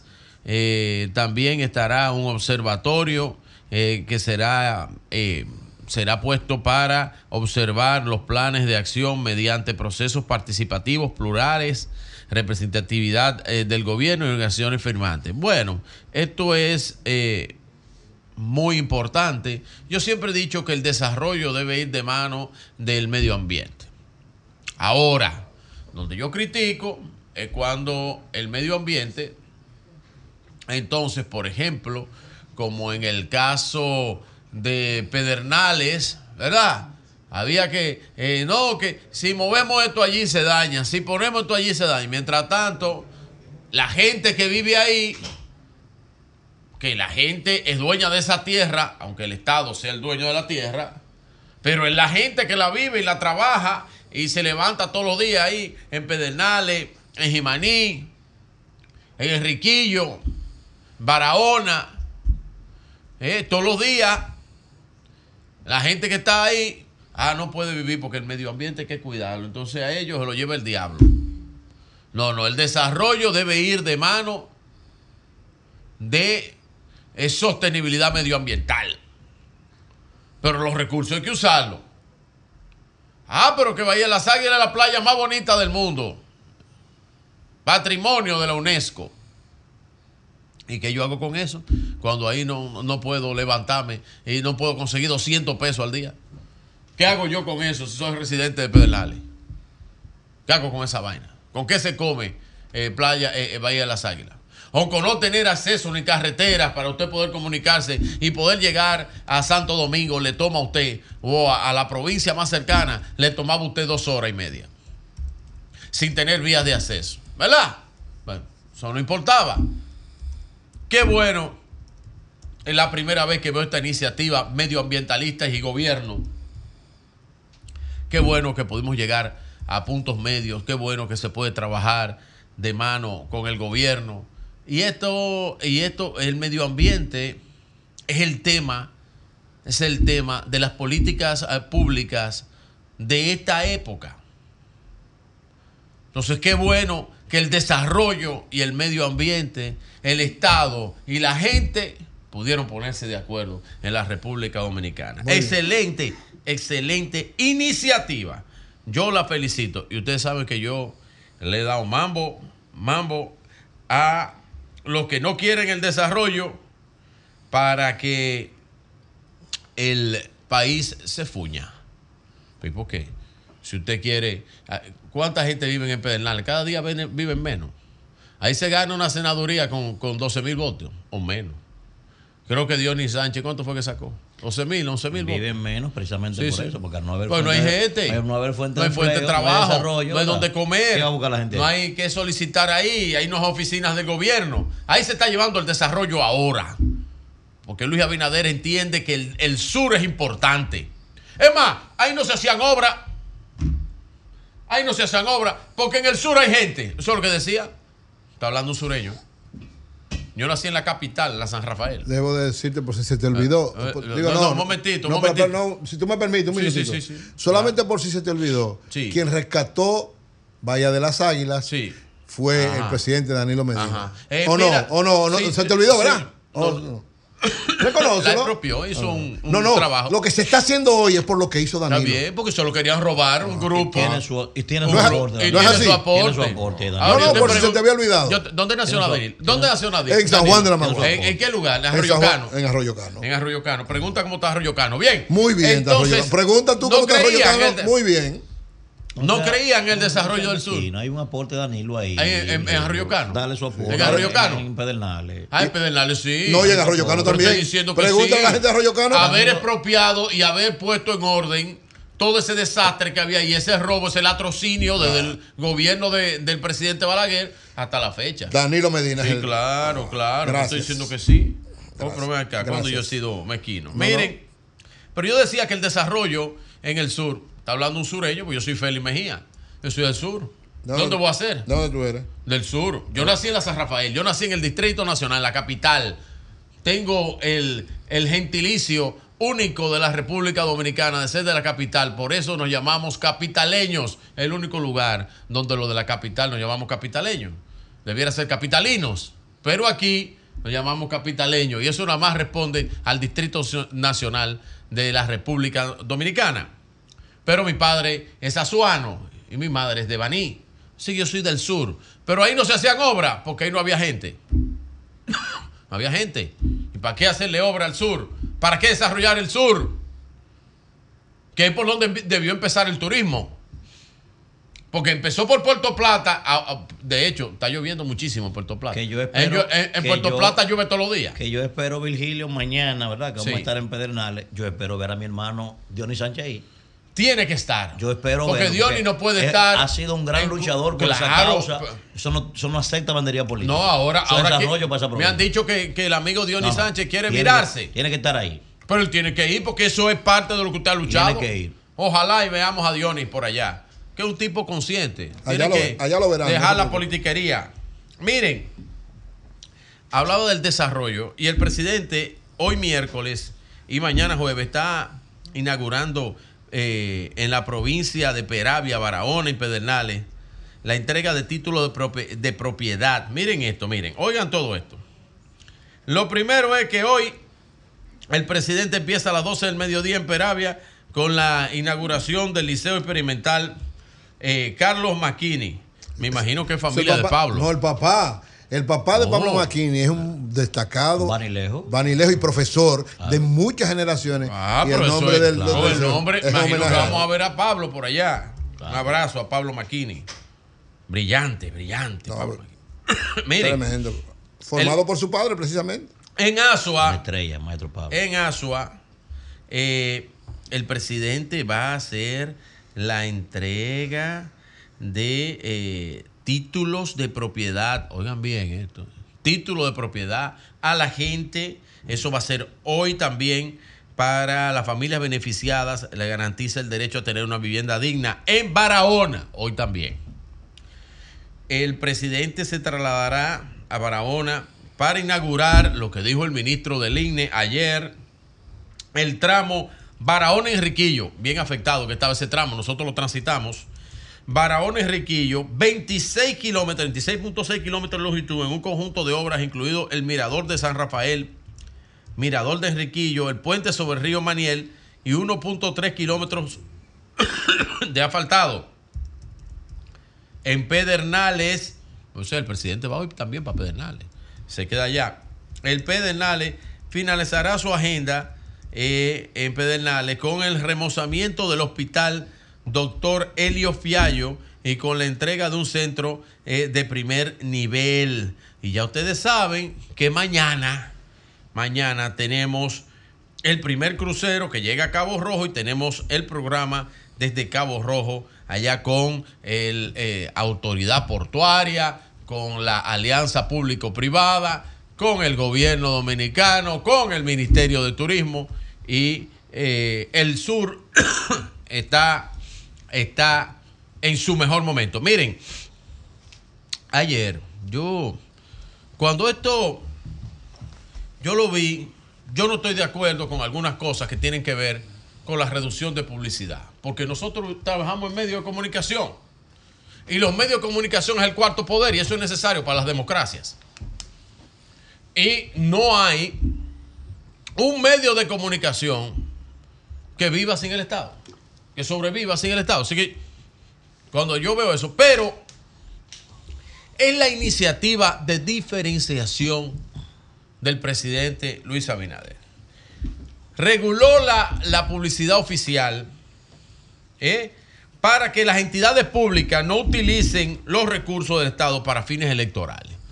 Esto le pone un punto y una diferencia. Antes lo que había fiesta y mañana gallo con eso. Que no lo critico, pero no estaba bien. No lo critico, pero no estaba bien. No es que la inversión de publicidad estatal eh, se, se va a retirar. No, no, no. Es que vamos a regular eso para que no se utilice en fines electorales. Pero es el único presidente que se pone coto en eso. Que limita su capacidad de poder comunicar eso. y que regula los organismos del Estado. ¿Eh? Para que esos cuartos no se inviertan con fines electorales. ¿Pero quién había hecho eso en la República Dominicana? Yo quiero que alguien me lo acuerde eso. Si alguien se había limitado su, su derecho a poder ejecutar eso, Luis Abinader nada más. Luis Abinader, que le interesa, que le interesa un antes y un después en lo que tiene que ver con el manejo de la cosa pública. El presidente firmó ayer el decreto 1 del 24, catalogó como una camisa de fuerza para, eh, eh, pero un momentito, No, no, no para evitar que las entidades ¿Tú escuchaste públicas... el comentario de Julio Sí lo, sí lo escuché, pero yo estoy hablando. No, pero yo te digo, pero tú lo escuchaste, Sí, que él dijo escuché. que Danilo también hizo una limitación de la posición. Por Mi- si no te mira, acuerdas, mira, mira, porque claro, tengo, aquí mira, estoy yo para hablar de Danilo entonces. Mira, mira, oye- o por lo menos para defender algo algo de Danilo. Ah, óyeme algo que te voy a decir. Digo, pero tú oíste a Julio. algo. Óyeme algo. Pero tú oíste. Julio, Óyeme un algo decreto igual, o, o incluso dijo que el de Danilo fue Qué más vaina. lejos. Qué vaina. Bueno, no nada más. si Una camisa de fuerza para evitar que la publicidad, que los recursos del Estado se vayan a utilizar Yo de valoro, yo valoro a Luis por eso. Yo valoro a Luis, pero valoro a Danilo. tú. Óyeme algo. Si, ¿Te Dani- duele a si Danilo? Danilo lo hizo. Lo hizo. ¿Lo hizo Danilo? Claro que lo hizo. Claro que sí. No se cumplió. Y con Luis Abinader sí se va a ¡Cambio fuera! Son 106.5. Bien, tenemos al doctor Trajano Vidal Potentini, presidente del Colegio de Abogados de la. República Así es. Dominicana. Bueno, Presidente presidente, del colegio, presidente del colegio. ¿Cómo Entonces, así? Electo, electo. Ah, ok. Presidente, Juramentado. él se Ah, juramentó. Ya seguramente también. Entonces- Juramentado. No, no, no, pero no puede ser presidente eh, porque- Trajano, Oh, oh. Muy buenos días, muy buenos días y feliz año nuevo para ese gran equipo. Igual para ti, Bueno, hermano, igual para ti. eh, eh, eh, primero eh, conocer, conocer eh, su posición con relación a la decisión del Tribunal Superior Electoral que se declara competente para eh, conocer de conflictos eh, en el Colegio de Abogados. ¿Y ¿Cuál va a ser su posición, maestro? Bueno, lo, lo primero es pedirle perdón al país. Pero, pero ¿qué hago? No le pregunto su posición. Sí, sí, sí, claro, para eso claro, lo llamé. sí. A la clase, a la clase jurídica, este espectáculo de mal gusto, de verdad que sume a esta institución en la peor crisis moral que registra su historia. Yo creo que un, un momento difícil, difícil. Por eso he dicho que la prioridad nuestra siempre será eh, levantar como un ave fénix que resurja de esta de esta profunda ceniza, de esta página que debemos que debemos tratar de pasar.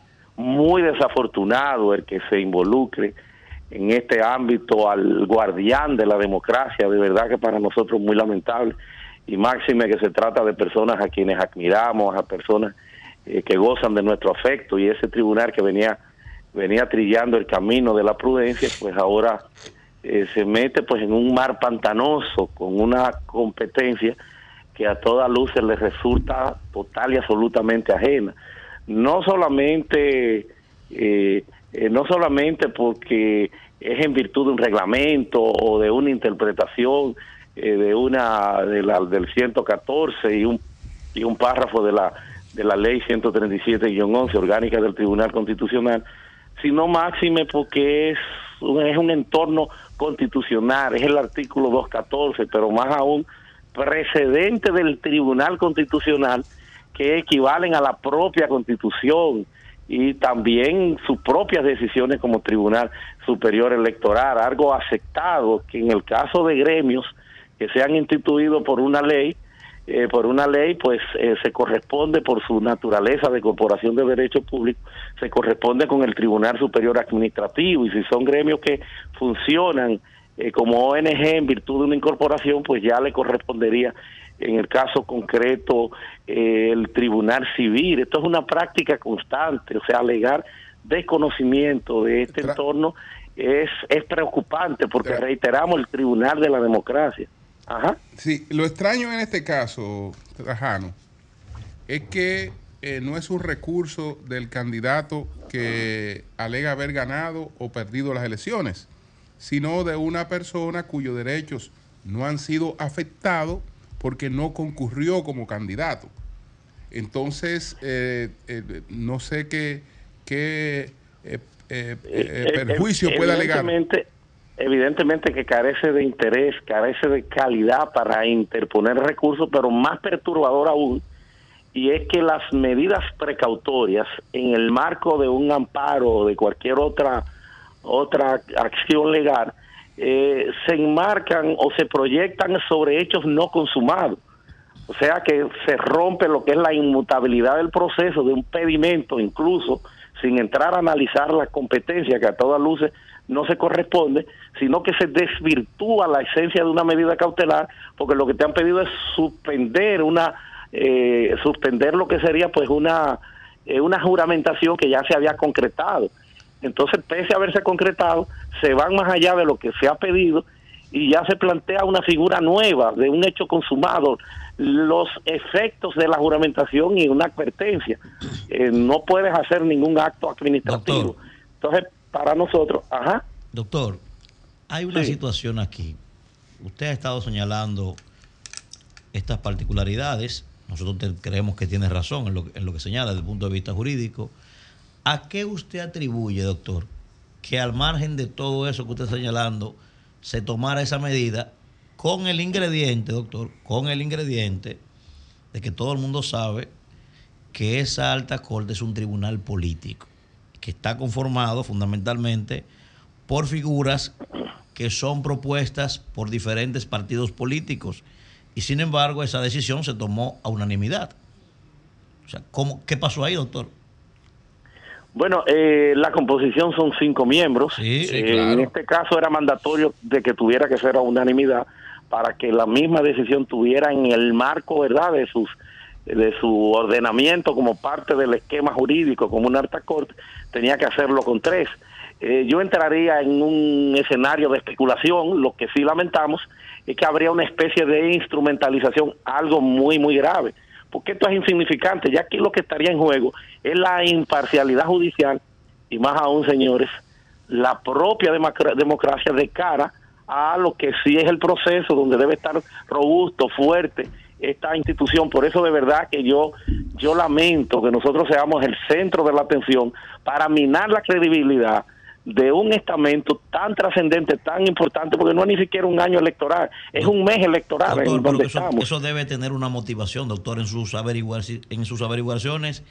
¿A qué, ¿Cuál es la información que usted ha recabado? pudiera ¿A qué no no no no qué- pudiera a entrar pudiera, eso? pudiera pudiera entrar en un ámbito de, de especulación y yo no no eh, no no me gusta entrar en ese en ese ámbito qué Eh, de verdad que no conozco no conozco el- bajo cuáles son las condicionantes que se han metido en esto y es reitero muy lamentable porque estamos hablando del guardián señores de la democracia en la República Dominicana y que por eso es que tenemos que no cansarnos de pedirle eh, de pedirle perdón al país y de seguir extendiéndole un ramo de olivo a que se preocupen en su colegio, porque yo no soy ya presidente de un eh, de un segmento, de un sector, yo soy presidente de todos los abogados y creo que es el gran reto, la unificación de la de la clase jurídica. Y por eso vamos a estar en esa apertura abierto y vamos a estar de que necesitamos en conjunto echar esto para adelante, pasar esta página que de por Dios reflexionemos. Eh, Trajano, pero ah, mira, yo no tengo duda y yo no tengo duda que tú prestigia la clase eh, del derecho, la clase de la abogacía. Yo no tengo duda en eso. Ahora, eh, lo que yo, al, al- al final con esta eh, sentencia, se puede decir si es sentencia, del tribunal que se declara competente, esperar lo que vaya a esperar, lo que vaya a pasar, que o ustedes tienen una, una premonición de qué va a suceder, de qué ellos van a decir con respecto a esto, porque es lo que hay que esperar. Diría mira, eh, mira, yo no tengo inconveniente y, y de hecho estimo que debo participar yo porque creo que es un escenario importante porque reitero lo que está en juego es la, es la imparcialidad judicial que es un, es un elemento base de cualquier democracia y la propia democracia. Claro que sí, eh, no soy de los que cree que se deben recusar, no recusaría nunca esos jueces. Eh, le tengo la mayor de las admiración, afecto incluso personal a la mayoría porque lo conozco de muchos años. O sea, que tú no compartes lo que hizo Surum. decisión- Ellos que ven la decisión, eh, eh, bueno, es que no es que este mismo tribunal me ha deshabilitado, pero evidentemente que yo no eh, Claro. no creo en, en- en esa Trajano. parte. Es a Surum al que le corresponde. Ajá, o sea, Eh, tú no compartes lo que hizo la decisión la decisión, la decisión que ellos, a es que le corresponde la presidencia porque ellos mismos lo han habilitado. Yo debía haber sido el presidente y estar en funciones ya. Eh, entonces continúo como presidente electo por una decisión que reitero no comparto y que subvierte subvierte el orden constitucional en la eh, República Do- Trajano, Dominicana. Usted, eh, Yo voy a esperar la decisión de ellos y vamos a estar ahí Sí. y vamos siempre por la vía recursiva, Sí, la vía la vía institucional. Tenemos que creer en la democracia y en los Por eso yo elementos que digo que, tenemos. eh, por eso yo, yo, yo ¿Usted te digo, Trajano, que tú prestigias, ¿Usted tú recuerda, prestigias la clase. ¿Usted recuerda los tres nombres de, de los integrantes del Tribunal Superior Electoral? Claro que sí, claro que sí. ¿Cuál- El magistrado, Sí, el magistrado Camacho, Pascual Hidalgo Camacho, el- la magistrada Ros- Rosa Pérez y el magistrado Germeno Forastieri. Ok. Germano Forestieri. ¿Y quién es el secretario del Tribunal Superior Electoral? Germano. Rubén, eh, Rubén Cedeño, Rubén Ah, Rubén Cedeño, ¿Y quién es Rubén Cedeño? un abogado a quien también conozco, sí, Rubén Cedeño, Militante es el abogado del, del tribunal. Pero que es un tribunal. El secretario. Pero es un tribunal político. tribunal Ah, no, político. Vamos a buscarlo. Vamos a No, buscar. No, no, porque no, no. todo. No, pues podemos Eh, la- buscarle la- lo- lo- no, no, no. el acta de nacimiento a todito. El- el- le pregunto por el secretario, pero, pero Ah. yo, porque yo sé que es un tribunal eh, político, Claro. pero pregunto por el secretario, porque a mi entender, a mi entender, todo esto obedece a un manejo incorrecto, metiendo al gobierno en camisa de once varas innecesariamente por parte de la gente que manejó esto de manera muy incorrecta. Eh, pero maestro, Muy, eh, la decisión fue unánime. ¿eh? Sí, pero yo comparto eso. muy, Hay un sector, un sector del, reitero- PRM que Sí. metió al gobierno en esa vaina, que no debe ser. Reitero, el guardián de la democracia, muy preocupante en un mes electoral. Y por eso seguimos pidiéndole perdón al país, un espectáculo de mal gusto que nos llena de vergüenza, de verdad. Son momentos difíciles y parecería que lo que nos quedan en todo este proceso, porque no se ha asimilado, no se ha entendido, eh, de que hay que echar esto para adelante en conjunto, de que debemos apartar el gremio de estos procesos y que, y que no debe ser instrumentalizado ni usado para los fines que, que a todas luces se advierten. Pero yo estoy de acuerdo. Yo estoy, me gusta su posición, Trajano. Me gusta su posición Bien, de sí. esperar. Es una posición una decente, posición hermano, decente, decente correcta. Esa es su posición. Ese Trajano. Sí, Ese sí, Trajano me merece parece, ser me parece, presidente. Me Claro, parece sí. El una Tribunal Superior tiene que ratificarlo como presidente. Una posición consciente. Sí, sí. Sí, bueno, sí, pues sí. muchas gracias, Trajano, muchas gracias. Cambio y fuera. Son 106.5. 21 minutos. Buenos días, allí adelante. Gracias, don Julio Martínez Pozo. Muy buenos días a todo el país y por supuesto a este equipazo del sol de la mañana. Antes de pasar con el comentario que tenemos para el día de hoy, quiero señalar de manera muy breve eh, mi posición sobre el encuentro que tuvieron hace un par de días el presidente de la Junta Central Electoral, ¿verdad? El, el profesor eh, Román Jaques Liranzo y el presidente del Tribunal Superior Electoral, el profesor de Derecho Penal Especial en la Universidad Autónoma de Santo Domingo, nuestro, ¿verdad? En, aquella época, el profesor Ignacio Camacho. Ese encuentro, de verdad, que yo no lo entendí, no lo entendí, porque no hay que hacer ninguna coordinación de trabajos entre la Junta Central Electoral, que es el órgano administrativo, y el Tribunal Superior Electoral, que es el órgano contencioso. Ahí no hay coordinación ninguna que hacer entre la Junta y el Tribunal Superior Electoral. Porque el tribunal le tocará conocer las quejas que presenten los candidatos en el proceso electoral de febrero, en el proceso electoral de mayo, las quejas sobre lo que haya hecho la Junta Central Electoral. O sea, no hay trabajo coordinado entre estas dos instituciones. No, no es verdad. Entonces yo no entendí esa reunión entre Román Jaques Liranzo y el magistrado Ignacio Camacho. No la entendí.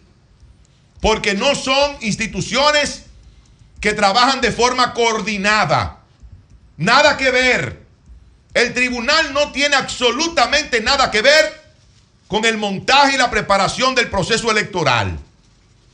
Eso es una función exclusiva de la Junta Central Electoral de la República Dominicana. El tribunal está ahí para conocer, para conocer las demandas, los recursos que puedan someter los candidatos que tengan eh, alguna queja con relación al proceso electoral en el cual ellos participaron. Si tienen alguna situación, bueno, pues ellos acuden a la jurisdicción contenciosa en materia electoral, que es el Tribunal Superior Electoral, y ahí llevan sus reclamos.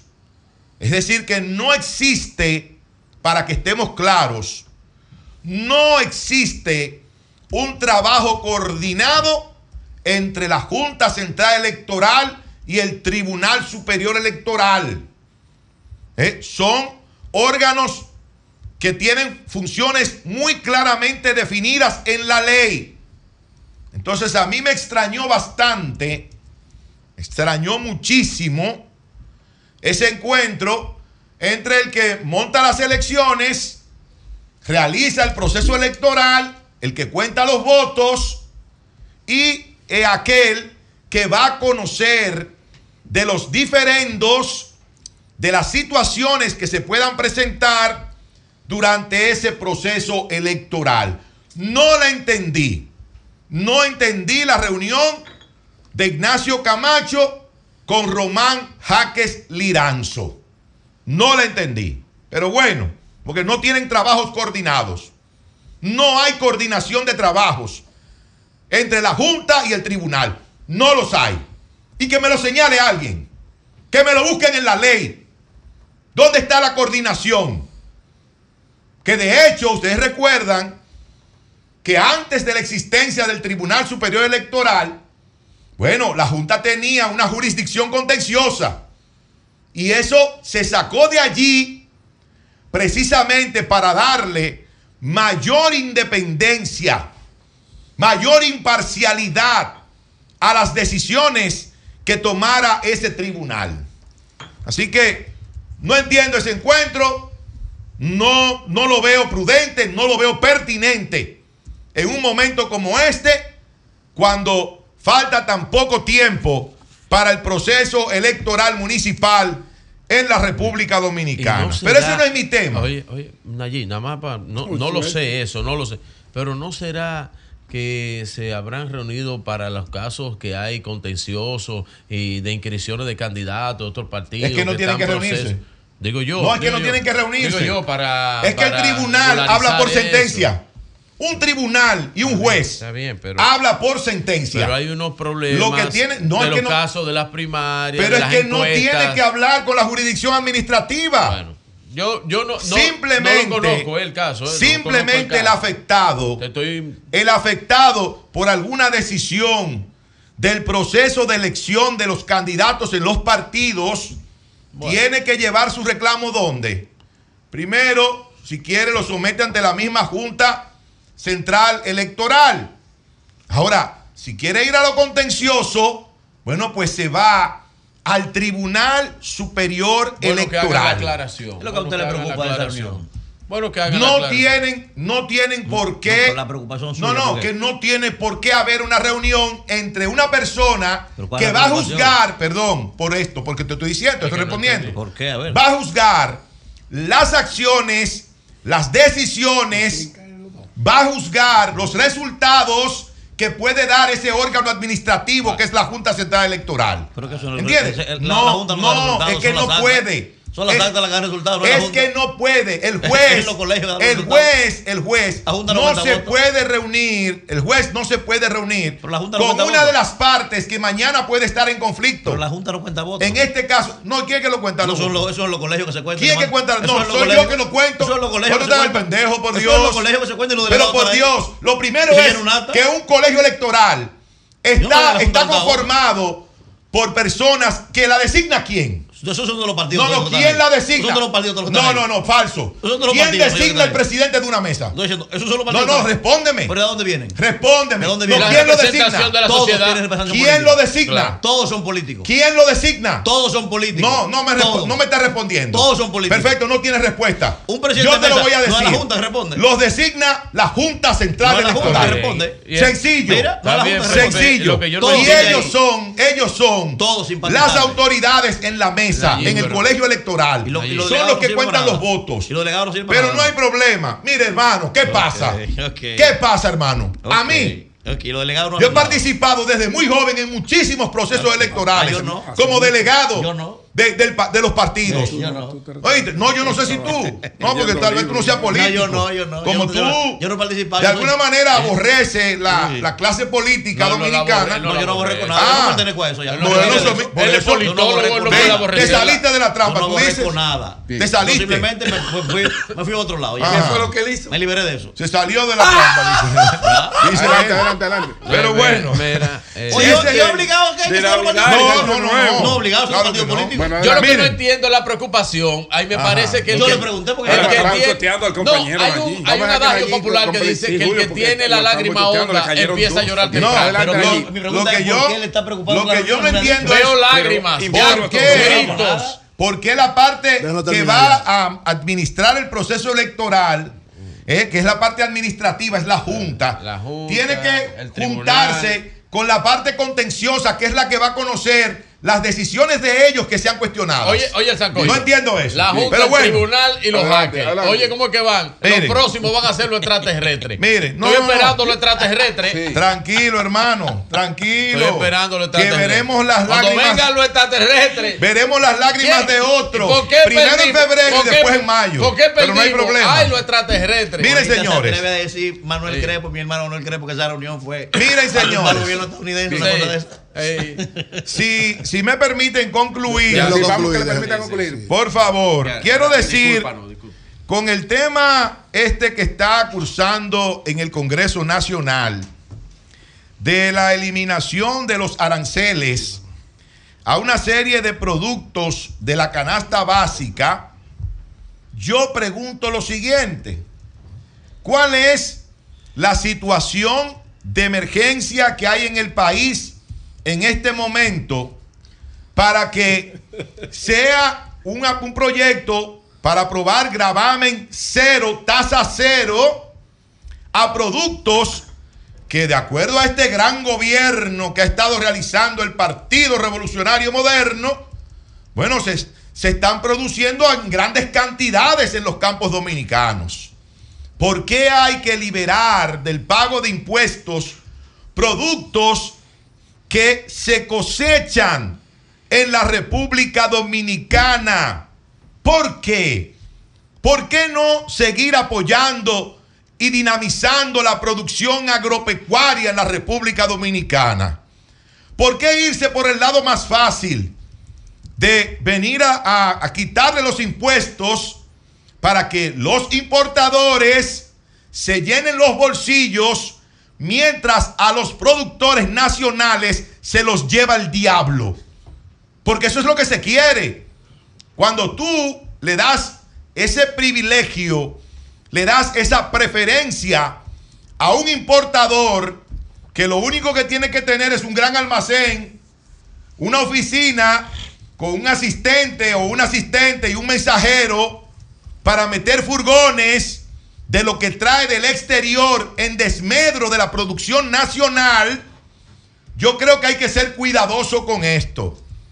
Y el ministro de Agricultura, que se ha pasado estos casi cuatro años hablando de las bondades y del crecimiento del sector agropecuario en la República Dominicana. Ah, pero si eso es así, ministro, no deberíamos tener la necesidad en este momento de acudir a importaciones, importaciones que favorecen a sectores muy específicos de este país en desmedro de los productores nacionales. Y entonces, ¿cómo es la cosa? ¿Estamos produciendo mucho o aquí no se está produciendo lo suficiente para cubrir la demanda nacional, sobre todo en productos que están contenidos en la canasta básica? Ustedes dicen que el país es prácticamente autosuficiente en más de un 90%. Bueno, pero no parece que sea de esa manera. Cuando esta es ya la segunda vez que yo recuerde, si no me equivoco, si pueden ser más, ustedes me dicen, la segunda vez que se aprueba una exoneración de impuestos a productos de la canasta básica durante este gobierno del Partido Revolucionario Moderno. Entonces, yo creo, yo creo que hay que tener mucho cuidado con esto. Esto va ahora al Senado de la República para ser conocido. Ya fue aprobado en la Cámara de Diputados que busca liberar de gravámenes la importación de alimentos a la República Dominicana. Y a mí me gustaría escuchar al ministro de Agricultura, Li- Limber Cruz, para que él le diga a este país por qué razón, por qué razón en este momento se tiene que aprobar un proyecto de esa naturaleza que lo único que va a hacer es quebrar a cientos y cientos de productores en la República Dominicana y llenar los almacenes y los bolsillos de un pequeño grupo de importadores de este país. Bueno, tenemos a César Rodríguez desde Puerto Plata. Buenos días, César. Adelante, César. ¿Cómo Muy estás? buenos días, Julio. Buenos días a todo el equipo y feliz año nuevo a todos. Bueno, César, dime qué sabes del caso Wander Franco que se está tratando en la jurisdicción de Puerto Plata, donde ocurrieron los hechos. Eh, si ha tenido contacto con la titular de, esta, de este departamento que está tratando el caso.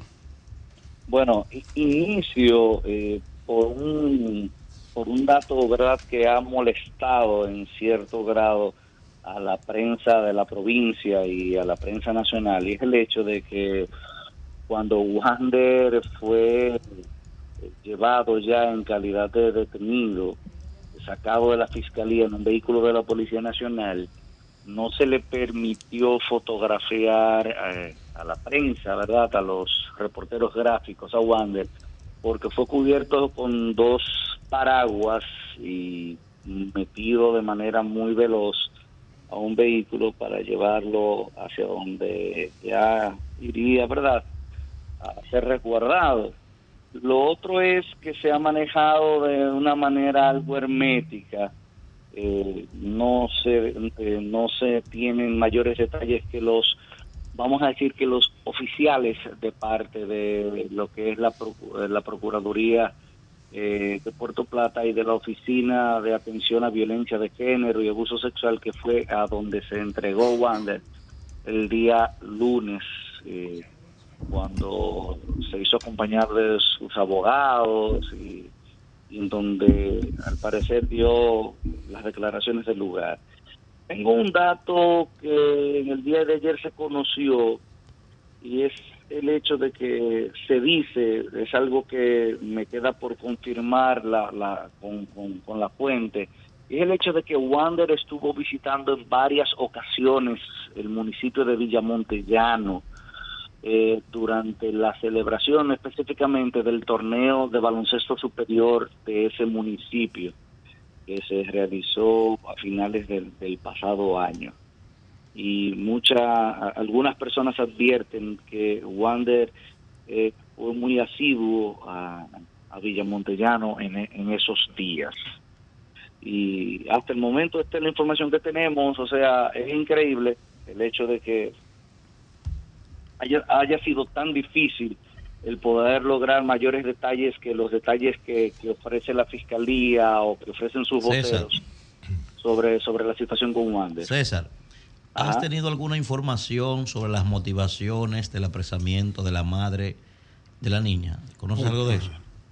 Eh, no, pero si me permitiesen argumentar respecto a una dinámica que se da en la provincia y que se ha dado con abogados, que se ha dado con médicos reconocidos de la provincia, y le comentaba a Lea, antes de pasar con ustedes, es el hecho de que aquí en ocasiones lo que se ha dado es la dinámica, eh, y voy a utilizar un lenguaje muy coloquial, eh, y que no exime de culpa a los hombres, ¿verdad?, que de alguna manera se involucran con estas menores, y es el hecho de que aquí hay familiares que saben exactamente en qué andan sus niñas y en un lenguaje muy coloquial, repito, le chuban las muchachitas a ciertos personajes con ciertos perfiles y, y esto es básicamente una estrategia, una dinámica de, de chubo a la muchachita para luego demandarte. Aquí hay casos con abogados reconocidos, con médicos reconocidos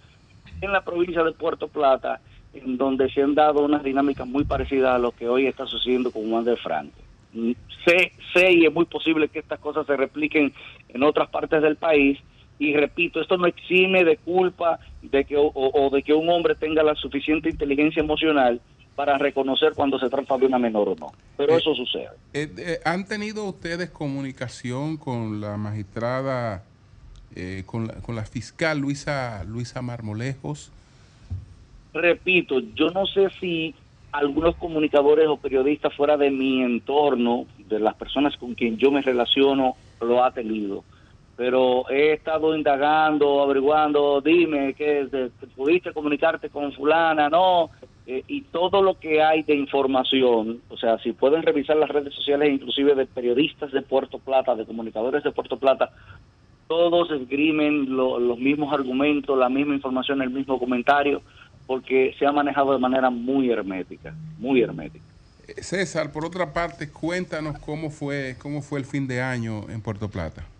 El fin de año y el inicio de año ha sido muy lluvioso en la provincia de Puerto Plata. Está lloviendo ahora mismo, César. Sí, ahora mismo llueve sobre el municipio cabecera San Felipe de Puerto Plata. Eh, y eso el día 31, día primero, mermó un poquito las actividades al, al aire libre. Eh, este, la actividad comercial eh, propia de la época, ¿verdad? O sea, pero las lluvias que ya habían sido anunciadas están incidiendo ahora mismo sobre, sobre Puerto Plata. Políticamente, ¿cuál es la situación eh, en Puerto Plata? ¿Hay alianza opositora? Eh, ¿Cómo ve las posibilidades del alcalde eh, Roquelito? Bueno, hay alianzas, eh, eh, la alianza Rescate RD hasta el momento tiene en el municipio cabecera eh, solamente la alianza pactada a nivel de la senaduría, ya que el Partido de la Liberación Dominicana lleva al abogado, el licenciado Javier Clark, Fuerza del Pueblo lleva al joven abogado Huáscar Vargas y está Roquelito García por el Partido Revolucionario Moderno. Hasta el momento, los números que conozco son una ligera ventaja del, eh, del candidato Roquelito García del PRM sobre los candidatos del, del- de Fuerza del Pueblo y del Partido de la Liberación Dominicana. César, ¿cuántos municipios hay allá en, en- en Puerto Plata? Nueve municipios. Nueve municipios. Eh, de esas alcaldías, eh, ¿cuántas están en el oficialismo ahora mismo? Bueno, que, re- que conozca eh, Luperón, eh, Inver, Sí, Puerto Plata, Sosúa, sí. eh, eh, no podría precisarte. Fa- eh, faltan, la- faltan dos más. No podría precisarte. Solamente, solamente que, solamente de que esa queda una sola. Había una, había una y también pasó al PRM. Sí, una, sí. Una, que creo Una que- sola el, queda. el- el asu- el asunto es que la mayoría de los alcaldes eh, han, han, han pasado realmente al Partido eh, Revolucionario Moderno.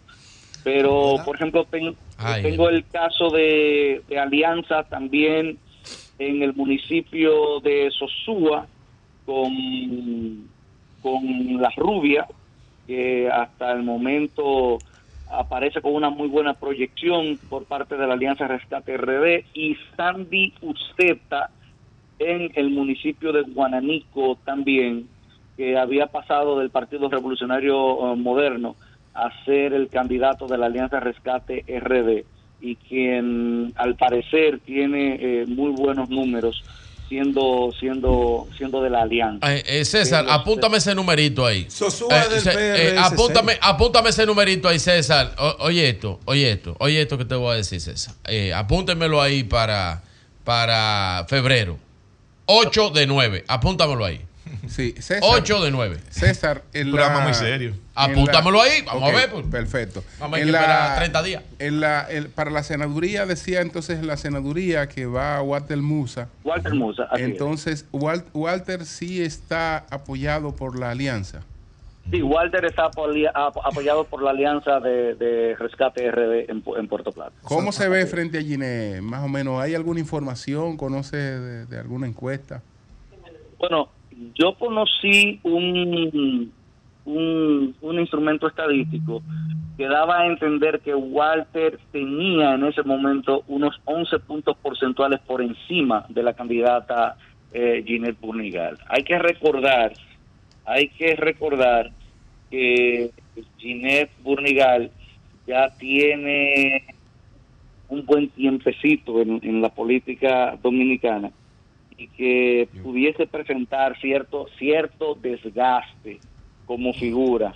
Y Walter no puede negarse que dejó un, un buen sabor y esto no no quisiera que se, se matizara con, con ninguna inclinación política. No, no, no, por supuesto que en- no, César, no, en claro hecho- que no. En el hecho de que la alcaldía de Walter de Walter Musa, perdón, estuvo ma- matizada por importantes obras municipales, eh, importantes aportes al desarrollo de, lo- de- de la plataforma de la que hoy se sirve eh, todo lo que está ocurriendo con el turismo, específicamente con el turismo de cruceros en Puerto Plata. Evidentemente no podemos negar el trabajo como legisladora de, de- vamos a vamos a decir de ese discurso siempre pro Puerto Plata y de Sí. apoyo en, en algunas iniciativas legislativas Sí. de la senadora Sí. Ginette Burrigal. Sí. Eso es innegable y está ahí. Pero creemos que lo que vimos es parte de, de- del desgaste Ah, natural de figura como política. Sí, mira, César, yo te voy a dar, tú, tú estás diciendo una percepción y gracias por decirla.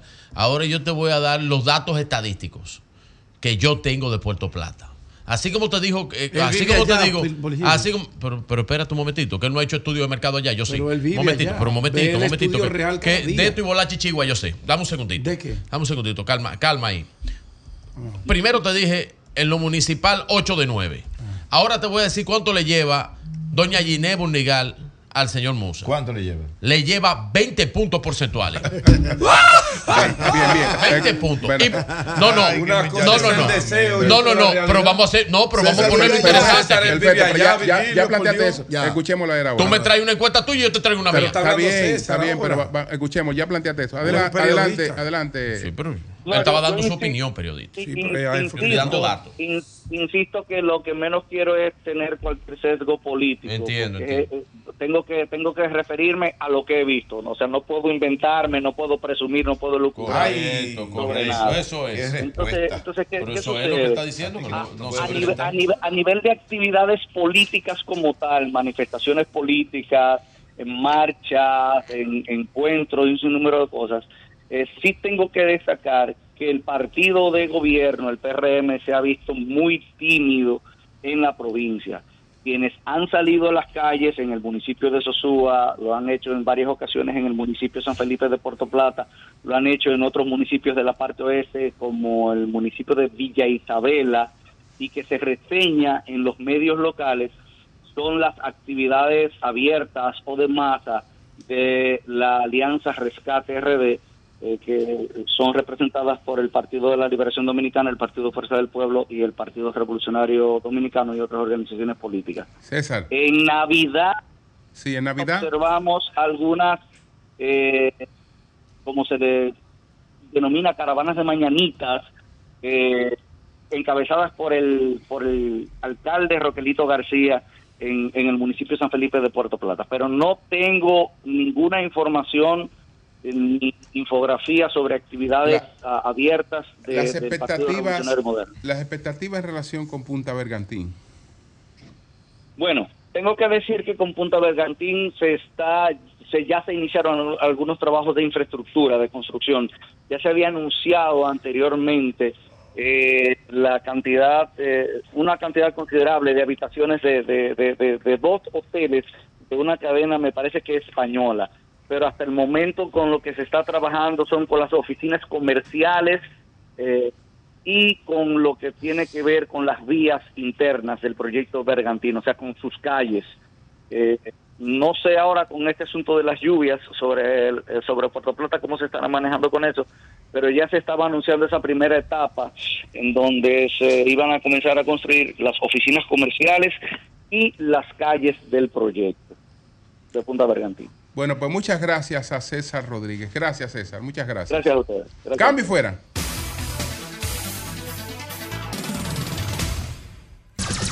Sol 106.5. Bueno, señores, tenemos al senador Ay, Félix mamá, Bautista. Ah, Ese- ¿qué? Ay, Profesor. Ay, Coño. Amigo y hermano Félix Bautista. Senador Félix Bautista está aquí. que estaban diciendo que se iba para el ¿Dónde está- PRM. ¿Dónde está el profesor? El líder indiscutible de San Juan de la Maguana. Sin lugar a dudas. ¿Dónde está el profesor? Y lo dijo, soy senador y seguiré siendo senador por la fuerza fuerza agréguele del ahí- pueblo. Y agréguele ahí, maestro, agréguele ahí, como yo lo he bautizado, el operativo político más importante Sí. de la historia política Sí, de este señor, país. sin Eso lugar a dudas. Ese señor. Félix. El mejor operativo de campaña. adelante, Félix. buenos días, buenos días. oh, profesor, bueno, y feliz amigo, año, bueno, profesor. Primero vamos a empezar a aclarar de dónde salen esos rumores eh, que usted ha aclarado. Usted ha aclarado que realmente eh, no tiene ningún plan que no sea el seguir donde usted está y continuar donde usted está. Pero ¿de dónde salen esos rumores? Y cuando se habló de un supuesto disgusto suyo, eh, ¿de qué se trata eso? Porque algo hubo, profesor, aunque lo otro no fuera verdad, eh, eso parte de que, de que hay algo. No, la verdad es que, Julio, no sé, no sé de dónde salieron los rumores, no, no tengo idea. Y el más sorprendido he sido yo, incluyendo el disgusto aquí, que tampoco sé de dónde salió. O sea, tú no has tenido disgusto en la fuerza del pueblo. Usted planteó, usted, usted planteó, usted planteó su desvinculación con alguna estructura de la campaña, que se, eh, ¿qué, qué pasó? No, no, no, jamás, jamás.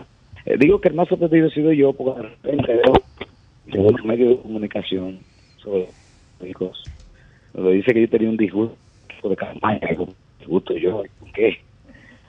Eh, Porque es muy claro No, se No, se está escuchando mal. Va- Vamos, a- vamos a ver si... si está sí, escuchando vamos, mal, a ver, Félix. vamos a ver. Félix, usted, usted se está moviendo. Vamos a ver. Busca mejor señal, No, Félix. No, e- estoy, estoy Ahora- sentado en un lugar. Ahora, ok. sí le Ahí escuchamos, ahora sí le escuchamos bien. Adelante. Digo que está muy claro y muy definido el rol que está jugando en este momento en la campaña. Por ejemplo, yo soy responsable junto a un equipo de la fidelización del padrón del partido. Eso significa volver a reverificar lo que tenemos. Hasta ahora contamos con 2.089.000 afiliados y estamos verificando eso. ¿Cómo se verifica? Con el padrón que tenemos, volvemos a llamar las personas desde la importancia de este trabajo que estamos desarrollando, de la importancia de, de que vayan a votar en, en febrero, de que vayan a votar en mayo. O sea, tu trabajo en la, en la campaña es el padrón. El, tema de la, de la validación del padrón. Ese, ese es el trabajo que estamos desarrollando en todo el país. Por ejemplo, ayer hicimos una asamblea eh, con más de 700 dirigentes del partido en San Cristóbal. Hoy, esta tarde vamos al, al Distrito Municipal de La Victoria, Santo Domingo.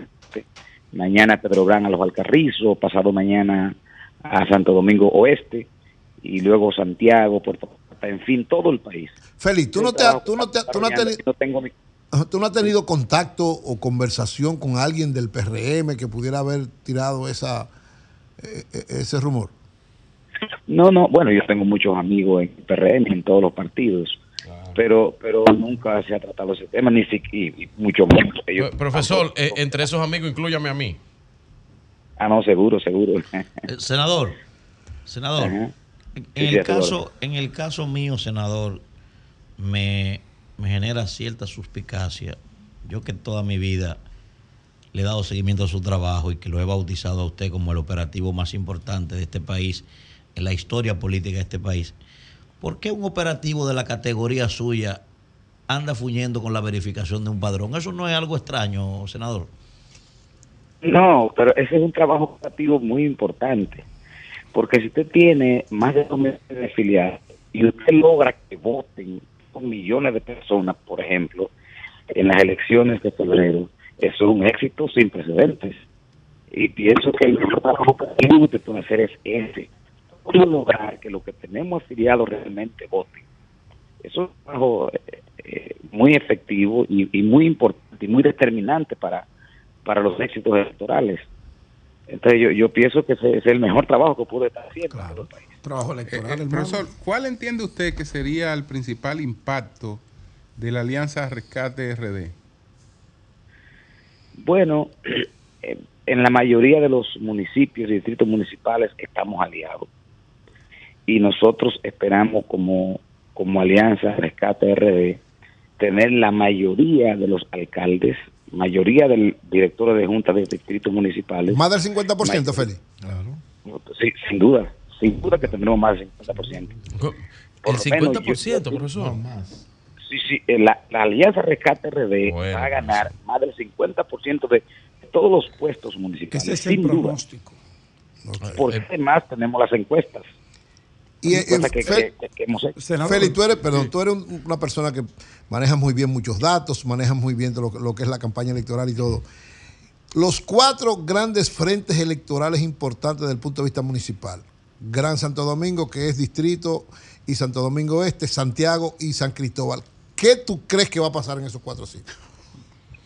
Bueno, no hay duda de que en el Gran Santo Domingo eh, la alianza va a salir fortalecida. Por ejemplo, tú tienes el municipio de Santo Domingo Norte, que ahí vamos aliados apoyando a Carlos Guzmán, sin duda que es el alcalde de la alianza.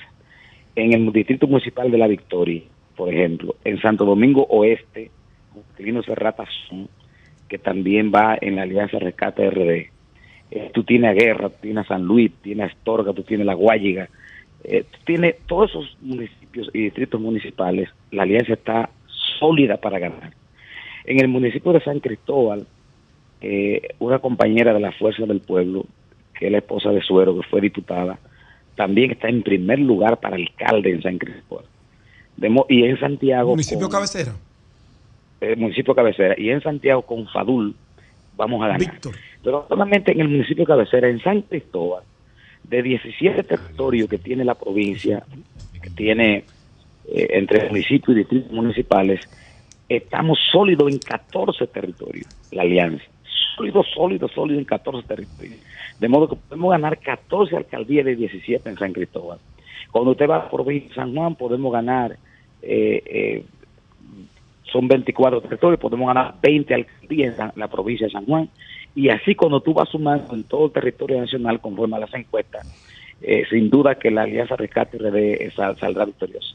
Profesor, yo, yo le estoy anotando todo eso, profesor, para hablar con usted. Hablar con usted después El de febrero. 19, no, no, el 19.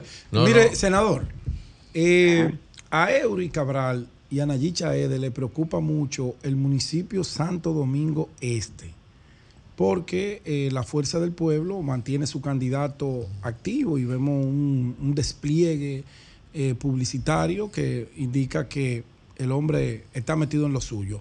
¿Usted cree que todavía existe, existe alguna posibilidad, tanto ahí como también en la senaduría de Santiago, de que se logre, por ejemplo, que Julio Romero le ceda y apoyen A Luis Alberto. a Luis Alberto para evitar cualquier tipo de situación que pudiera dar al traste de que eh, Diego Astacio se nos alce con la victoria? Y en Santiago existiría todavía la posibilidad de que se desmonte a Marino Collante para apoyar a... Demetrio. a- a- no, no, a, O viceversa también. Pero diablo. a, él- al- al- Demóstenes. a Demóstenes Martínez. O que demonten a Demóstenes O que Demóstenes a ya. Demóstenes. No, no, no, pues esa posibilidad Ah, pues yo te lo demostré. Yo se la puse fácil. Es una de las dos. una de las dos, Una de las dos, una de las dos. El defensor de Marino se quedó callado. Una de las dos. Ay, No, se tenemos senador la en la línea. Adelante. ya, ya Demóstenes, ya, Demóstenes cayó vive, en Santiago, ya. Demóstenes. O Vamos- sigue en vamos a ir a. Feli, vamos a ir a está peleando estamos en una pregunta periodística. Él vive en los dos sitios. Así no podemos allí. Adelante, senador Bautista. Bueno, en el caso de Santo Domingo Este, ya eso es muy difícil. Esos candidatos están oficialmente inscritos. Eh, y usted sabe que hay un síndrome que se llama el síndrome de la valla. Sí, sí, sí. La gente ya se ve muy en valla, en fotos, por todos lados. Siempre piensa que gana. Entonces, ya está muy complicado Santo Domingo Este. En el caso de Santiago, todavía falta tiempo para eso, porque oficialmente tenemos tiempo después de febrero para, Para evaluar. No, igual Santo evaluar Domingo y- Este tenemos tiempo. Y usted que maneja números, ¿cómo, ¿cómo va la candidatura de Demóstenes? No, Real. la Demóstenes va muy bien, muy bien. Demóstenes es un excelente compañero, un extraordinario legislador. Siendo diputado hizo un trabajo sin precedente en la Comisión de Justicia de la Cámara de Diputados y tiene una altísima valoración en Santiago. O sea, Demóstenes va bien Eh, y pienso que, que debería ser el candidato de, de la De la alianza. gran alianza. Además que el PLD tiene una deuda con Demóstenes. No hay deuda. No hay deuda. bueno. Le cogieron su presidencia. No, no hay deuda. Rompieron un pacto. Adelante. Senador, eh, Ramón Mercedes le habla. Usted como jefe de validar el padrón a nivel nacional de los dos millones y pico de inscritos que hay en la Fuerza del Pueblo, eh, ¿qué método están ustedes utilizando? ¿Un solo equipo dirigido por usted o indistintamente en cada provincia hay un equipo de manera aleatoria? Bueno, no, eh, es toda una estructura, eh, porque validar dos millones de, personas afiliadas en un padrón es un trabajo inmenso. Lo estamos haciendo con, con el propio padrón de la Junta Central Electoral. O sea, el padrón de la Junta Central Electoral, ahí identificamos quiénes son los afiliados de la Fuerza del Pueblo en cada colegio electoral. Por ejemplo, un colegio que tiene 600 electores, eh, es posible que la, la Fuerza del Pueblo tenga afiliado eh, 200, 200 personas. Entonces, esas 200 personas están claramente identificadas en el padrón, su foto, su cédula, eh, su teléfono. Entonces, se divide ese padrón en padroncillos pequeños, se distribuye entre la militancia de ese territorio para que comiencen a contactarlo y a fidelizarlo. Y para fidelizarlo hay que entrar en contacto con ellos, hay que visitarlo, hay que llamarlo y luego subirlo a una plataforma para, para certificar que ya fue contactada esa persona. Si logramos hacer todo eso, que es un trabajo muy, muy determinante, eh, tendremos el éxito garantizado. Bueno, pues muchas bien, gracias, muchas gracias al Gracias, senador Félix profesor. Bautista. Y, Muchas gracias. y Virgilio, que no, que no siga manejando Bien. ese tipo de informaciones. No, Bueno, pues gracias, senador. no. Miren, tengo la, tengo la información. Sí, Eury tiene unas Sí, informaciones La primicia, la presidenta croata Wanda Sánchez me manda la información en primicia de que los conductores de los premios soberanos que se realizarán el 12 de marzo, el martes 12 de marzo, serán Jochi Santos y Joni Estrella. Bueno, Hochi. Una decisión sumamente Joni- válida. Sí, Joni, una estrella y, Dos el, y el maestro es el maestro. Ya, experiencia Hochi y Santos. Cada vez que Hochi condujo los ¿Cuánto premios talento? en varias ocasiones eran de la mejor conducción que había. Hochi- Lo- ha hecho, él, él se No, sintió no, muy es halagado ahora. es un maestro. En cinco ocasiones lo había conducido y ustedes se acuerdan cómo sabes- era magistral. Este año, entonces, lógicamente, fruto de sobre todo de la situación que Diablo, aconteció el año, decisión. el año antepasado Muy bien. Con, Julio Zavala, hay un espíritu de darle ese sentido de humor, pero conducido con, Y, y con ellos la tienen, fortaleza. no de- ellos eso, tienen muy buena química. Así es. Eso dice Hochi, que tiene una No, y química el dominio escénico muy de buena con- ambos. Ellos tienen muy buena química. El dominio escénico, que es muy importante Muy a la hora importante. de tú conducir unos premios de esa magnitud. Honey es una actriz de natural. Y oye que humilde, oye que Hochi humilde. es un actor, es un humorista, pero es uno, al igual que Honey, de los mejores. Oye lo que dice de Hochi. los Oye, mejores. qué humilde, qué humilde Hochi. Hochi dice, me siento muy feliz. Sobre todo porque me pusieron a Honey. Yo sé que al país le va a encantar, no por mí, sino por Honey. no, ya empezó. El maestro, el tipo el maestro. "Maestro, Gracias. Ma- maestro, maestro, la, la verdad se dicen relajando, pero usted la Mira, dijo. Tengo un, tengo un plan para ti, Virgilio Muy bien, muy bien. Eh, ¿Cuál? Pero Voy a hablar con, con los productores del Casandra. Cambio ¿Qué? fuera. Eh, Sol 106.5. Bueno, creo que tenemos en la línea telefónica Antonio Marte. Antonio, ¿cómo estás? Ay, ay, ay. Primero la gente. Buenos días, felicidades a todos. Bueno, Igual Ya. para ti, Antonio. ya, ya que no supimos de ti en Navidad, te estamos llamando. No, yo sí.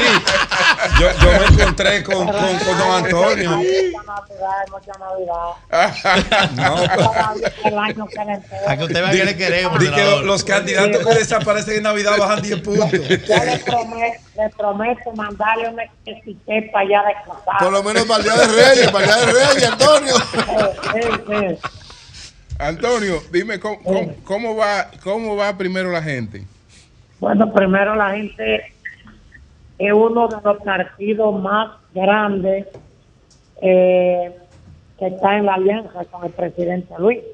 Porque yo entiendo que primero la gente nació grande y se ha mantenido grande. Y quiero decirte que es el cuarto partido con más candidatura a nivel nacional. También. Que la llevamos sola, la llevamos aliada, algunos.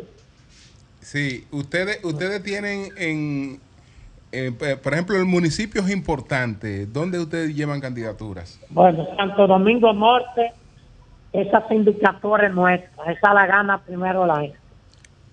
Santo Pero ahí no hay alianza, Norte. don Antonio. Ustedes van solos. No, nosotros no fuimos solos ahí, solamente. Ahí es que está todo. O sea, y ustedes le van a ganar Alianza Rescate RD y al. PRM, Antonio. Correcto, correcto. No, pero espérate. tú- Espérate. Espera, espe- espera al Espera el 19, 18.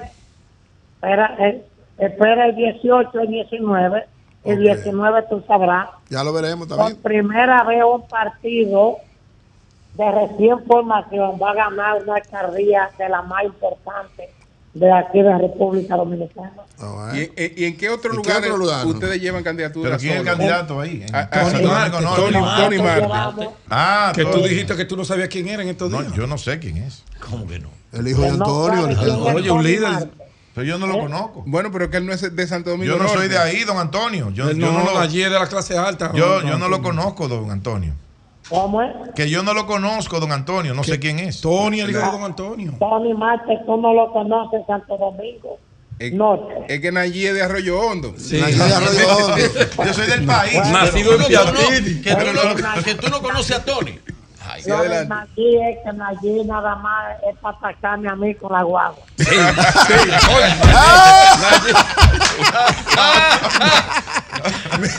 Nayí, Nayí, Nayí. No, mi cariño para usted, Retráctate con don Antonio, que es amigo de nosotros. Antonio, ¿y la candidatura tuya cómo va? Bueno, tú sabes que yo no quería ser senador y el país lo sabe. ¿Tú no querías? eh, yo la acepté. No, yo no iba. Yo no, no, no me, ni me convenía, ni, pero la acepté por los avances que ha tenido la provincia. Pero yo estaré allá como candidato a senador en Santiago Rodríguez por aproximadamente 20, 20 partidos. A mí me dijo, a mí me dijo un amigo que estaba allá en, en Santiago Rodríguez. Él es de allá. Ah, te dijeron, estaba- tú no fuiste a encuestar. Estaba pasando, no, no, estaba pasando, estaba pasando Y él, tú- la y- Navidad y- para allá. Y, y tú le ganas a la, dijo- alia- a la alianza ya, porque allá hay alianza. Allá hay alianza, Sí. ¿Quién está de Antonio, alianza? y un tremendo candidato además. ¿Que hay candidato Sí. allá? Si le gané a aquella vez, ahora le voy a dar una pela. Cuídate que Eh, me, di- me dijo un amigo mío que la Navidad estaban buenas ya, Antonio. Ten cuidado, ten cuidado. Que No, se- no te que- que- no, pero Antonio, Antonio fue empleado de Antonio Cruz. Claro. Ese Antonio ¿Cómo fue empleado, del otro. Del otro Este Antonio fue empleado de Antonio Cruz, Ah, claro. Ah, pero claro, el, Ah, primer, pero- el primer empleito que tuvo Antonio se lo dio Antonio Cruz.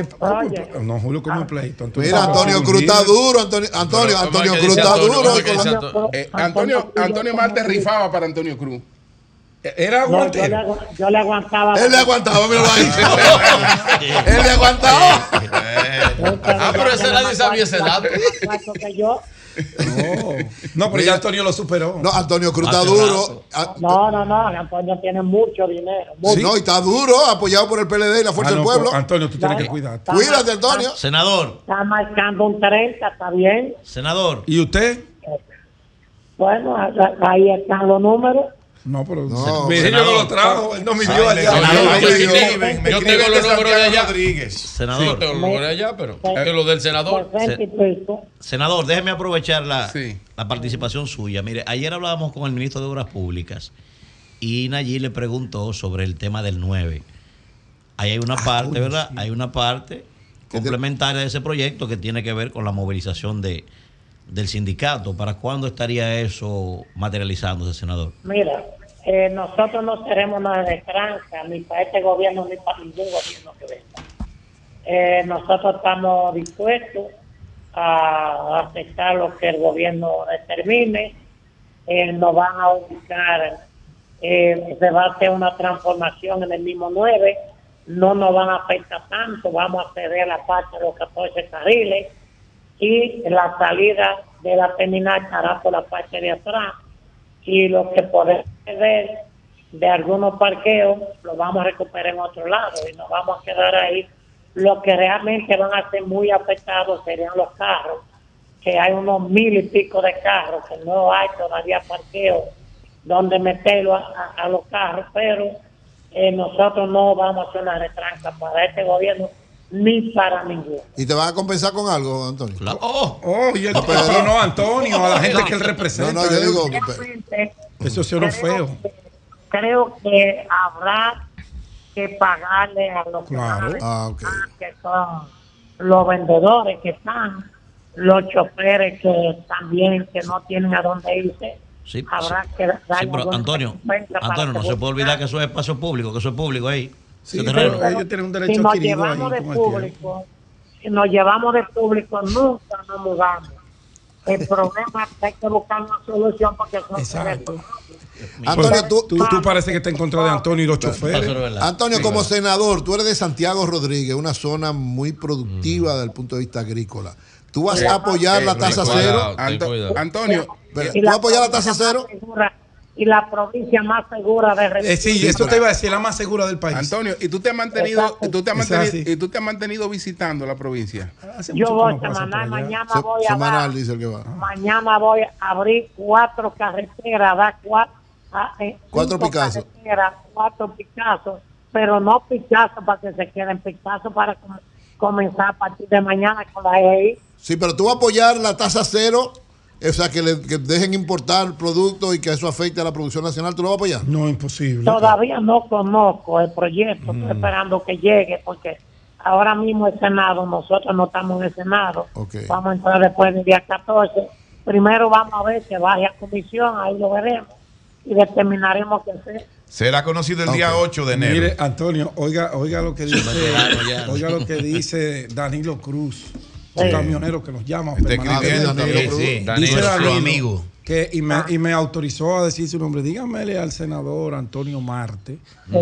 que el ex jefe de él, Antonio Cruz. Antonio Cruz, le lleva más de 20 puntos. Ay. Dice Ah, él, yo no. Antonio, yo no, yo no conozco el número de allá. Ajá. Sí, dice él. Y él es de allá, Danilo es de allá. Sí, claro, yo sé quién es. Ah, Tú lo conoces muy bien. Sí, yo lo conozco, pero dígale a él que eh, ya son dos gallos que se están preparando a la escuela, que afile bien el de él. O sea que, está, está- o sea que ahí se está está peleando, ¿no? escuela. Bien afilado. ¿Tú Julio? Perfecto, Bueno, es que se está peleando la senaduría. Bueno, Ajá. Gracias, Antonio, gracias. muchas gracias, Antonio. Antonio, Mira, tienes que presentarle no- a Tony allí. Con esa senaduría no cuenten, que esa está ganada y seguirá ganada.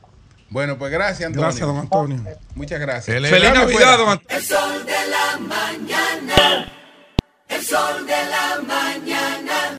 Este reporte llega a ustedes gracias al producto natural fibracina que elimina colesterol, azúcares, absorbe y expulsa los excesos de grasas del cuerpo, ayudando a bajar de peso. Fibracina, fabricado por Guardian Drug Company y autorizado por la Administración de Medicamentos y Alimentos de Estados Unidos. Teléfono en República Dominicana 809-688-3622 y en Estados Unidos 732-745-7575.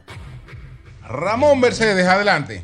Sí, buenos días a mis colegas del programa y a los oyentes en la República Dominicana y el mundo.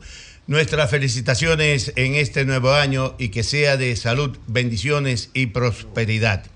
La temperatura promedio para hoy en Nueva York eh, será los 36 grados. Está bastante frío, ayer también, y estará soleado hoy.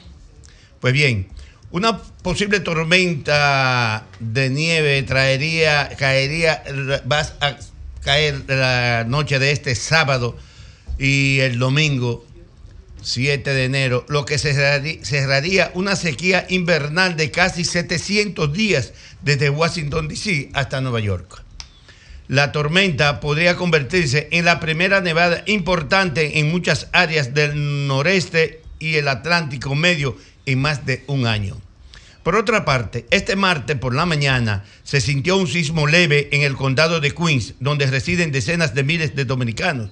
El sismo tuvo una magnitud de 1.7 grados en la escala de Richter, según la información difundida por el Servicio Geológico de Estados Unidos.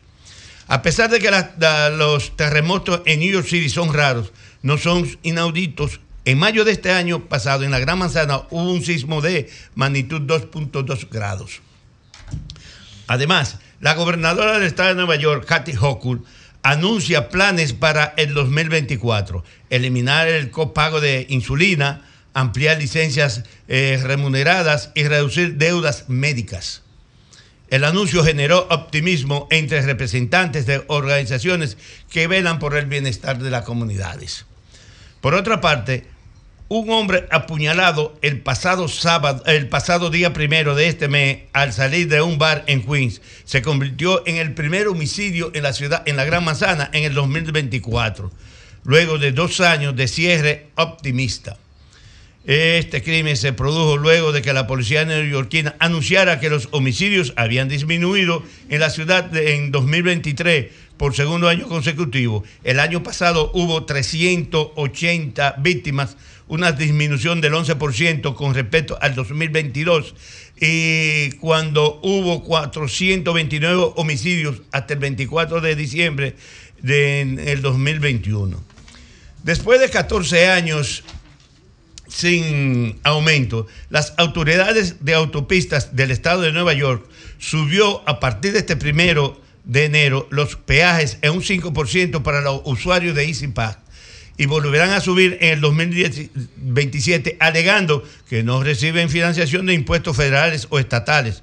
Costará aún más para que no, no tengan EasyPass. Las autopistas de Nueva York tienen aproximadamente, aproximadamente 920 kilómetros de largo. Por último, policiales. ¡Pam, pam! ¡Pua, po! ¡Ta, ta, ta, ta, ta, ta, ta! En lo que va de año, en dos días, hasta la mañana de este lunes, de este miércoles, van 291 personas fallecidas a tiros en los Estados Unidos. En dos días y algo. 200 291 en dos personas. allá en los Estados Unidos. 98 de ellas en homicidio y, nove- y 198 ¡pam! se han matado. Pero de eso también hay 180. 198 suicidios. Sí, pero, pero- ¿En dos días? En dos días, pero óyeme, también hay, también hay 183 heridos, muchos de ellos de gravedad, que me imagino ya a esta altura han muerto. Nos quedamos en el estudio. Pero tú no vas a hablar del tipo que ayer trajo su tema. eh, en su auto eh, llevaba los explosivos, que yo lo dije Sí. aquí y luego aguanté Eso la fue noticia. en Rochester. En Rochester. Y mató tres personas. Tres personas. La policía eh, allanó su casa y encontró una carta diciendo que se iba a suicidar. Es Tenía suicida. sí, pero tenía suicida. su vehículo lleno, de explosivos. Que por suerte no llegan a explotar y la policía a detenerlo eh, lo, lo encontró. Si, si, si se hubiese explotado eso. No una catástrofe. Había más de mil personas saliendo del concierto. Lo, lo que yo no entiendo, lo que yo no entiendo es cómo una persona en, en Nueva York, en los Estados Unidos, puede concentrar tanto explosivo en su propio vehículo. La noticia estuvo detenida por más de 3, 4 horas que no salía en los medios de importancia hasta que ya en las medios las redes sociales presionaron hacia eso. Parece que los servicios de inteligencia pues aguantaron un poco la noticia para evitar cualquier tipo de, de verdad, de especulaciones y algún tipo de cosas. Todavía no se han dado informaciones mayores con respecto al propósito. Estuve leyendo en, la- en- los medios de que se le está dando una un corte de terrorismo. de terrorismo. Sí, de terrorismo. sí. Feo Ahora- eso, ¿eh? Ese, ese se hubiera, se hubiera No, lambido no, mil gente. ¿eh? Ahora, óyeme, Don lamentable Julio, ese sí, caso. adelante. Siempre, siempre es bueno eh, conversar de verdad con, con don Antonio Marte. Antonio Marte, senador saliente de Santiago ¿Cómo- Rodríguez. cómo saliente? Pero, No, pero ¿cómo así? senador ¿Esto eres la saliente. No, que se va. Óyeme, pero ¿quién es Antonio, tipo? gorda. Pero mi hermano. Antonio Cruz no le gana Antonio a Cruz nadie. le lleva 20, 20 puntos le lleva Antonio Cruz. 20, Ah, en una eh, encuesta. Se cayó, 20, se cayó de un motor y se 20 partió. puntos, no, el que se va a caer es otro. Se partió y le dieron 20 El que se va a caer es otro. Pero siempre es bueno conversar con él. Una persona, don. Antonio Marte, es muy afable, el senador saliente de. Santiago Rodríguez. un abrazo para el- él. el señor Nayib Jaque, presidente de la Junta. Mira, en el No, caso de Juan. Gutiérrez y en el caso de Antonio Marte, yo no me atrevería a hacer ningún pronóstico en contra Nada. de él. Porque yo, oye, yo sí te puedo decir que estuve vinculado al tema de transporte. La capacidad. guagua? No, no, pero estuve, estuve trabajando. ¿Qué tú? Yo trabajé ¿Tú trabajabas con el transporte? Mira, yo trabajé con- para la Fenatrano. Mira, a mí no me hable de mira, mira, déjame decirte algo. Cuidado. Aquí hay pocas personas en este país que tengan la capacidad de movilizar personas y que se les respete como Antonio Marte y a Juan Ubiere. No, no, son en dos- este país. dos de los Sí, sí, Mira, pero- dos los colosos, empresarios. estoy Sí, Ahora. Manuel, Antonio cosa- Cruz es una figura extraordinaria en Yo Santiago no estoy ¿no? Nada más te lo digo, ten yo cuidado. yo Cuando tú viste, cuando tú viste que el propio, el propio Antoine Marte, digo, don Antonio Marte, No, Antonio Marte. tuvo que admitir, Que se está peleando. tuvo que admitir, tuvo que admitir la grandeza de ese hombre, no, de pero, Antonio Cruz. pero, pero, pero creo que hay que a tu opositor. Pero, ¿para ey, qué? no hay gente que lo Oh, hace. eh, No, no hay que don Julio, Don Antonio no va a hacer eh, información de último minuto, el señor Emanuel Rivera ya está preso Ah, Sí, y es mañana. interrogado en la Procuraduría General de la República tras varios operativos, no lo encontraban. ¿eh? No lo encontraban. Tras varios operativos encabezados por la Procuradora Junta Jenny Berenice Reynoso eh, y los fiscales del Distrito Nacional y la provincia de Santo Domingo. Eso es importante ¿Y el para, la, si la- la ¿no? dia- para, para la diáspora que estaba pidiendo Claro. Que le echaran mano al pseudo arquitecto, porque no está determinado que es Bueno, arquitecto. aquí llamaba un todavía. señor todos los días. Ese todos los días llamaba un señor aquí. Pidiendo que le apresaran a ese hombre. Coño, pero es que, es que- es que no es fácil, Sí, hermano. no, no es Usted con sus sueños, sus esperanzas, sus no, ahorros. como dice el maestro, Hermanos, lo mejor que a él le ha pasado es que lo aprecia. que lo guarde. aprecio. Pero yo, te voy, a- ¿eh? dar una noticia. Yo te voy a dar algo de eso. Una noticita de eso. Ten te voy a cuidado, explicar. ten cuidado. Él, él no es el primero de eso. No, hay, hay mucha muchísimos. gente en Pero eso. ¿cómo hay que- muchos. Hay mucha gente en ¿Cómo eso. hay mucha gente? Yo tengo un caso Deja- ahora mismo con deja- un hay cliente mío que está en la misma. Hay muchos, Hay hay mucha muchos. gente Y en deja eso. ese tema. Deja ese tema. Déjalo. Bueno, déjalo. Mira, favor. Julio, Déjalo. ayer, Ay, me están ayer se produjo una manifestación que a la República Dominicana debe ponerle el ojo, en la, ponerle en la mira los dos Usted habla de ojos. la de Finlandia. No, yo me refiero a la visita de Ah, Guy sí, Philippe. Estamos apoyando. de Guy Guy Philippe, Philippe, Guy Philippe. con una caravana que parecía un candidato Sí, Guy presidencial a vísperas en víspera de ganar unos comicios. Y se presentó allí y lo que Wilfred le mandó, aunque él acusa a la embajada, con- lo que, él, lo que él acusa a la embajada americana, nosotros tenemos que incluirnos en esa acusación, que ellos pueden hacer lo que les dé la gana Sí. en su territorio. O sea, él Sí. está alimentando Sí. el tema de continuar. El tema del canal, que dicho sea de paso, va muy avanzado, según unas imágenes no que yo pude detenido. ver. Eso no se ha no se ha detenido. detenido nunca. Dijo él, podemos pero ese construir elemento, cuantos canales nos parezca en nuestro territorio. ese elemento de él. Philip y su verdad. Allí, que la Digo, en su comitiva... territorio, él tiene En su razón. territorio. Óyeme, En su territorio. Ese es su territorio, eso es Ella- tiene razón No, en su no, territorio. Pero, su territorio no puede ser. Ah, no puede afectar el territorio si nuestro. compartimos un río, no internacionales. puede afectar. Son aguas No, no, internacionales. Lo de aquí, lo de aquí fue oye. un allante en el canal de la vigía.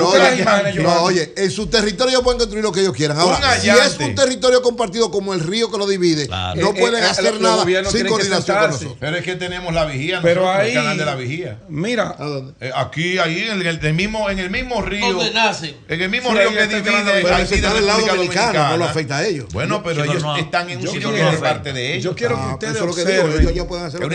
Yo quiero que ustedes observen con detenimiento cómo llegó Guy Philippe, que el día primero, que a finales del año pasado fue deportado por tráfico de cocaína y lavado de activos de Estados Unidos, y cómo lo recibe un pueblo desesperado por un líder, Necesitan un líder. a él que en ocasiones anteriores asumió el liderazgo de Haití. A un delincuente internacional. ¿Tú me entiendes? Entonces nosotros, como Ese rodeado por todos esos militares. No, Oye, el pueblo, mira el pueblo. no, pero fue una caravana Sí. de vehículos Eso- eso es blindados. Eso es Guanamé. como si, sí, sí, como si hubiese llegado eh, eh, El Salvador de Haití. Sí. ¿Me entiendes? Entonces eso nosotros tenemos que prestarle mucha atención. Para eso fue que fue Porque este año 2000 deportado. 2024 eh, el liderazgo político haitiano le va a querer sacar Y mucho pienso- provecho y pienso, al Pedro, desafío de la frontera. Pedro, y pienso, comparto plenamente lo que tú estás señalando y pienso que el departamento, los organismos de inteligencia nuestros tienen que meterse allá. Claro que sí. A ver cuáles son los planes de este señor.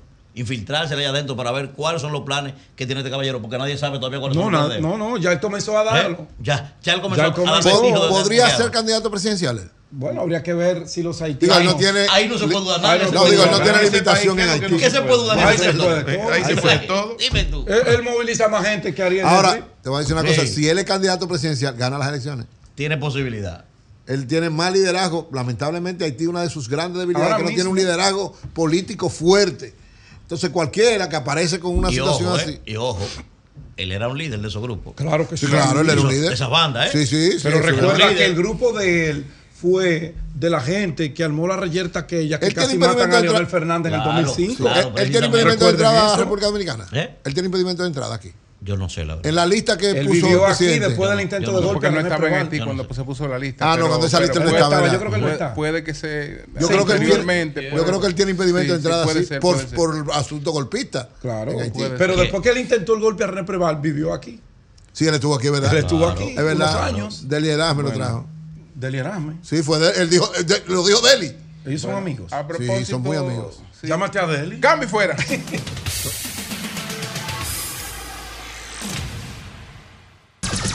Son 106.5. Comunícate 809-540-1065. 1-833-610-1065 desde los Estados Unidos.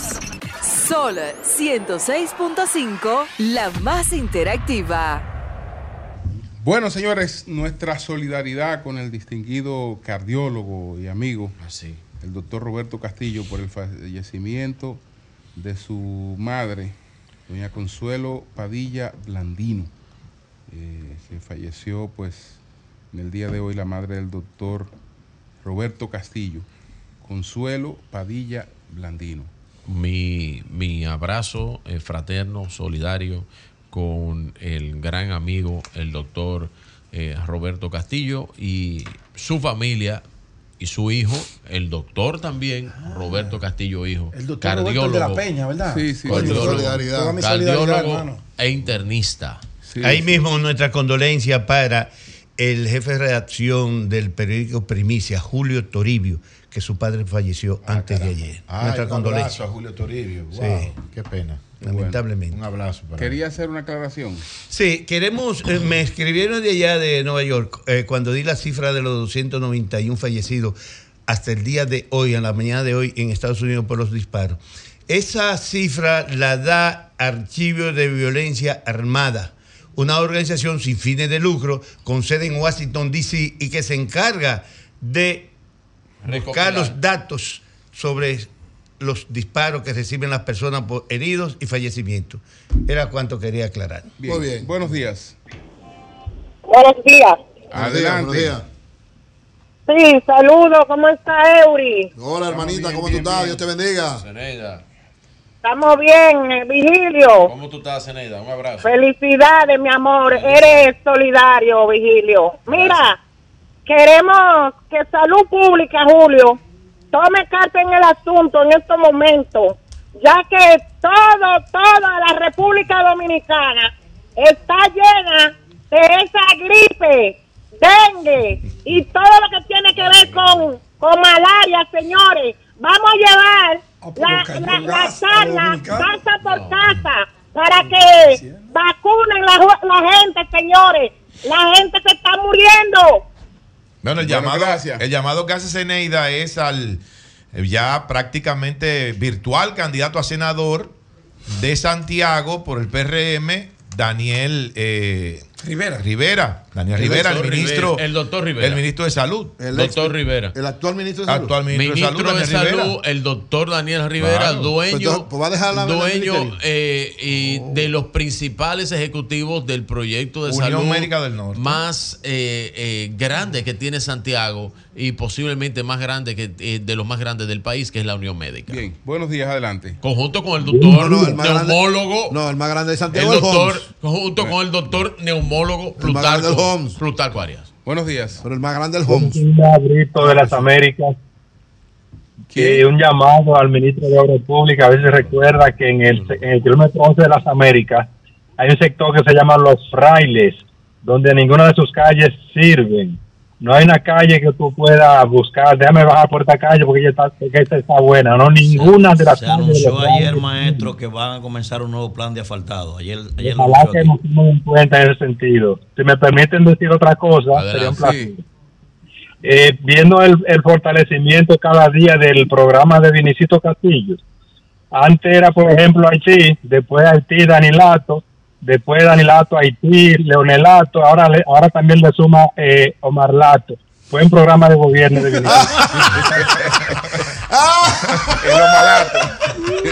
Buenos días, adelante.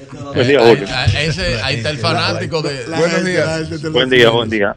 Una, pregunta. Sí. ¿Para qué sirven? ¿Qué pudiera utilizarse? ¿Y cuál es el estatus actual de toda la instalación del Teatro Agua y Luz? No, mira, el agua, no hay con el nada, agua y luz, parqueo no, oye lo que es, con el agua y luz hay Un un serio problema. Porque desde hace tiempo se está tratando de que esa, esa área unida a toda el área que está alrededor de la Dirección de Migración se construya un centro de convenciones en la capital. Hace tiempo que está ese proyecto. Lo que pasa es que hay un problema en la legalidad del terreno, de quién es, de quién no es. Yo no sé qué es lo que pasa, está como medio oculto.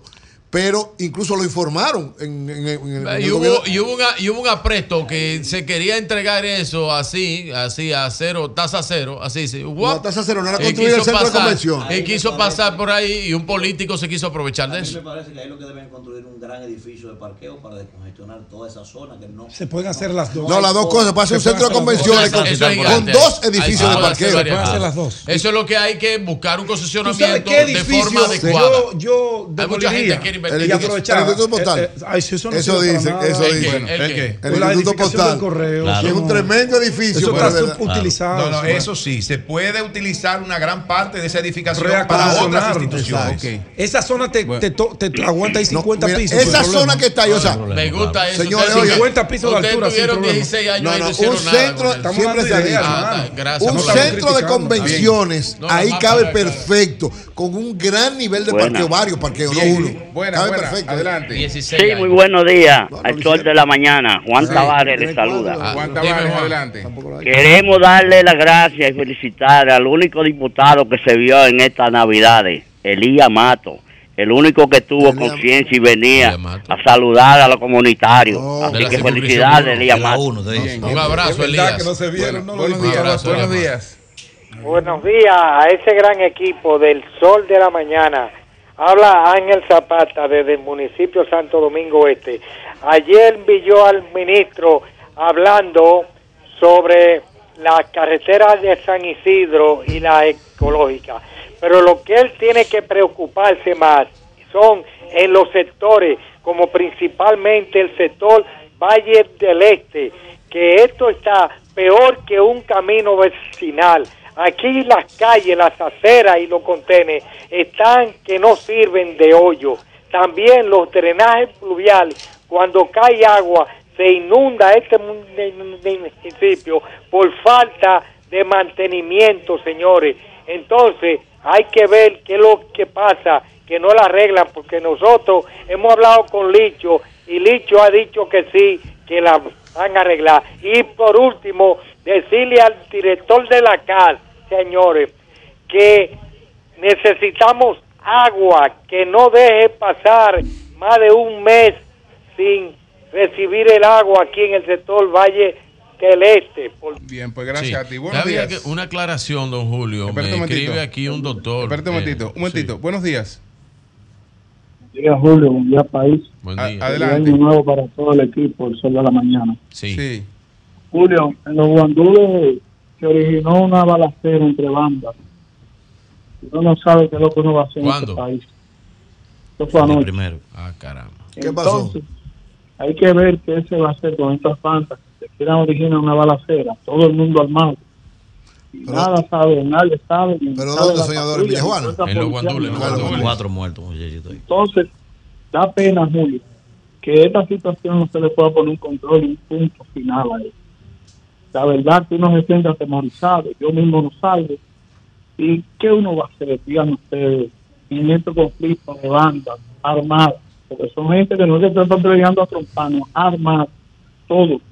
Entonces, hay que buscarle un stop a esto para uno poder tener una sociedad que pueda sentirse segura y transitar libremente. Pasen buen día y seguimos en sintonía con sol. Don Julio, la aclaración sobre la unión médica. eh, le mandan a decir a Eury Cabral que es la segunda empresa más productiva en cuestión hospita- hospitalaria del Caribe. La, primer- la, sí, Sí, la sí, primera está en Puerto. Rico. La primera está en Puerto. Rico Sí, y sí. tiene, para que tú sepas, tiene siete, Siete edificios. Y con Santiago, Sí, sí, y, sí. y con Santiago siempre vean lo siguiente. Ustedes ven, Ah, yo pensé que ustedes era ven- más grande. ustedes ven figuras que se dice, bueno, esta, esta, esto, est- estos son los dueños, etcétera. No hay una sola, eh, eh, digamos, inversión importante en Santiago que no tenga capital santiaguero. Lo que pasa es que una cosa es quien esté al frente, Sí, claro. de, Quien da la de la cara. cosa, quien da la cara, pero cualquier Y están en todos lados. cualquier iniciativa buena que De ellos Santiago pueden ver, que lo pueden ellos se unen, Eh, no importa quién la vaya a manejar, no Eso importa quién vaya hacia el frente, lo que, tiene Es que ma- Santiago. lo que tiene que manejarse bien, manejar su numerito y, lo- y, y los demás no aparecen por ahí por parte, pero casi todo lo que hay importante en Santiago señor. Es una inversión De santiagueros. de distintos Es un capital grupo santiaguero. eh, de Ah, capitales bien. A importantes. ellos, no le, a ellos no le importa quién maneje, quién se diga que es el dueño, Es quién así. esté ahí. No, es que no, funcione y opere y opere. y le sirva a Santiago. criterio de cuerpo. Tiene un criterio de cuerpo. Unión Médica y el. Home, dos cosas muy buenas Sí, para claro, Santiago. Sí, Claro, así es. sí, Así es. Muy bien. así es. Claro. Buenos días. Sí, buen día. Oye, Julio, es para felicitarlo, pero qué brega da comunicarse con ustedes. Está felicitarlo de en este nuevo año a todos Gracias. y que pasen una feliz que pasen un año eh, un próspero año para ti. 2024 con toda la escuela que ustedes tienen en esa cabeza. Gracias. ¿Cuántas escuelas hay en esos programas? Sol de la mañana y Sol de la tarde. José Gracias. José Lalú, No oye lo que te voy a decir. dígale. José Lalú, no es la vestimenta la que tú la que tú tengas encima ni cómo te sientes ahí en el en el escritorio. Es la escuela que tú tienes en la cabeza lo que vemos el pueblo dominicano. Buenos días. Gracias a ti. Gracias a la prima de José. Sí. Buenos días, buenos días. Señora La Luz. Adelante, buenos días. Buen, buen día, Julio. Adelante. Habla Pedro Rosario desde Boston. Pedro, adelante. Boston, No es Massachusetts. fácil comunicarse con, ustedes. como- Pero- Aprovechen, aprovechen. Bien. Un saludo para Pedro. Yo conocí a Pedro, eh, tuve la oportunidad de conocerlo. Yo Un abrazo, para, hermano. para aportar en, en denunciar lo que está pasando con los haitianos allá. Yo soy de Nagua, vivo en Cabrera, compré en Cabrera. está pasando con quién? Haitiano. Bonito Con los eso ahí en haitianos. Cabrera. La injusticia más grande que hacen en Santo Domingo es la siguiente. Los haitianos allá que trabajan en construcción, lo cogen, le cobran 8 mil, 7 mil dólares, pesos y vuelven y lo sueltan. Y los pobres infelices eh, lo tienen así, que cada vez, cada que pasa un tiempo, lo, lo agarran preso para quitarle el dinero. Yo creo que las autoridades debieran prestar atención, porque son seres humanos. Y yo como inmigrante que vivo aquí, yo no me imaginaría que yo tenga que salir a la calle pensando que me van a, secuestrar, me van a agarrar preso para quitarme lo que con lucha me gano. Creo que las autoridades que tomen cartas en el asunto y esos infelices, si lo hay que deportarlo porque no está legal, pues que lo deporten, pero no que lo usen para sacarle dinero. Gracias y tengan buen día. Pues muchas gracias a ti, muchas gracias a ti. Hemos destapado una caja de Pandora. Aquí están la gente de Santiago escribiéndome sobre la Unión Médica. Me dicen, oiga, don, don Julio, pa- parece que a Plutarco, al, al doctor, profesor Plutarco Arias, no le va mal, ¿no? Pero dije, ¿cómo? que, dije que la consulta es 50 gente por día. Pues una cosa. Dicen, dicen Una eminencia que, ya está bajo la bajo las manos del Ministerio Público y está siendo interrogado el señor Emanuel Rivera. Emanuel Rivera. Sí. Eh, sí, pero. Buenos eh, días. Esa funda negra está bien, maestro. ¿eh? Sí. Buenos días. Sí, buenos días, Sol de la Mañana. Adelante. Sí, sí, mire, le, le llamamos de Santo Domingo Norte, mi nombre es Manuel Ruiz. Adelante, Manuel. Sí, es para decirle que las autoridades que tomen carta en el asunto, porque hay algunas personas que mueren eh, trágicamente por riñas y cosas y a veces no salen en los medios, siempre se está dando una cifra y es bueno que se diga la realidad de eso, porque en este eh, feriado de- del día primero, el 31, por aquí murieron varias gente y ni siquiera se, se menciona que han muerto. Por- ¿Tú dices por dónde exactamente? Eh, Santo Domingo Norte, Sabana Perdida y esa zona acá. Ok, ok, pero estamos hablando de muerte por intoxicaciones alcohólicas. No, accidentes. riñas, riñas, eh, Riñas. eh, heridas punzantes con, Ok. con armas blancas y eso, y todavía se dice que murieron tres en el país y diez de accidentes. Sin embargo, aquí solo hay varios muertos en, en el barrio. Riquillo de Sabana Perdida. y ¿Cuándo, eso, acá. cuándo ocurrieron los hechos, más o menos? Eso fue el 31 de ma- en la madrugada. Ok, ok. Sí, sí. Para que estén pendientes a esa parte. ahí, sí. Bueno, pues gracias, gracias. A las autoridades, ok, gracias. Buenos días, adelante. Muy buenos días, ¿cómo está usted, don Julio? Adelante, bien, bien. Permítame felicitarlo acá por mantener el pueblo, el país, informado Gracias. profesionalmente. Y también permítame decirle, ¿quién diría que en el sur va a llegar el turismo? Mañana el presidente, allá, allá en Cabo Rojo, va a recibir ese crucero con mucho amor, con mucho positivismo. Larga vida para Luis Abinader y que viva la República, la República Dominicana. Que viva. Bien. Buenos días, adelante. Muy buenos días. Adelante. Augusta Mora del municipio de Santo Domingo Este. Feliz año para todos.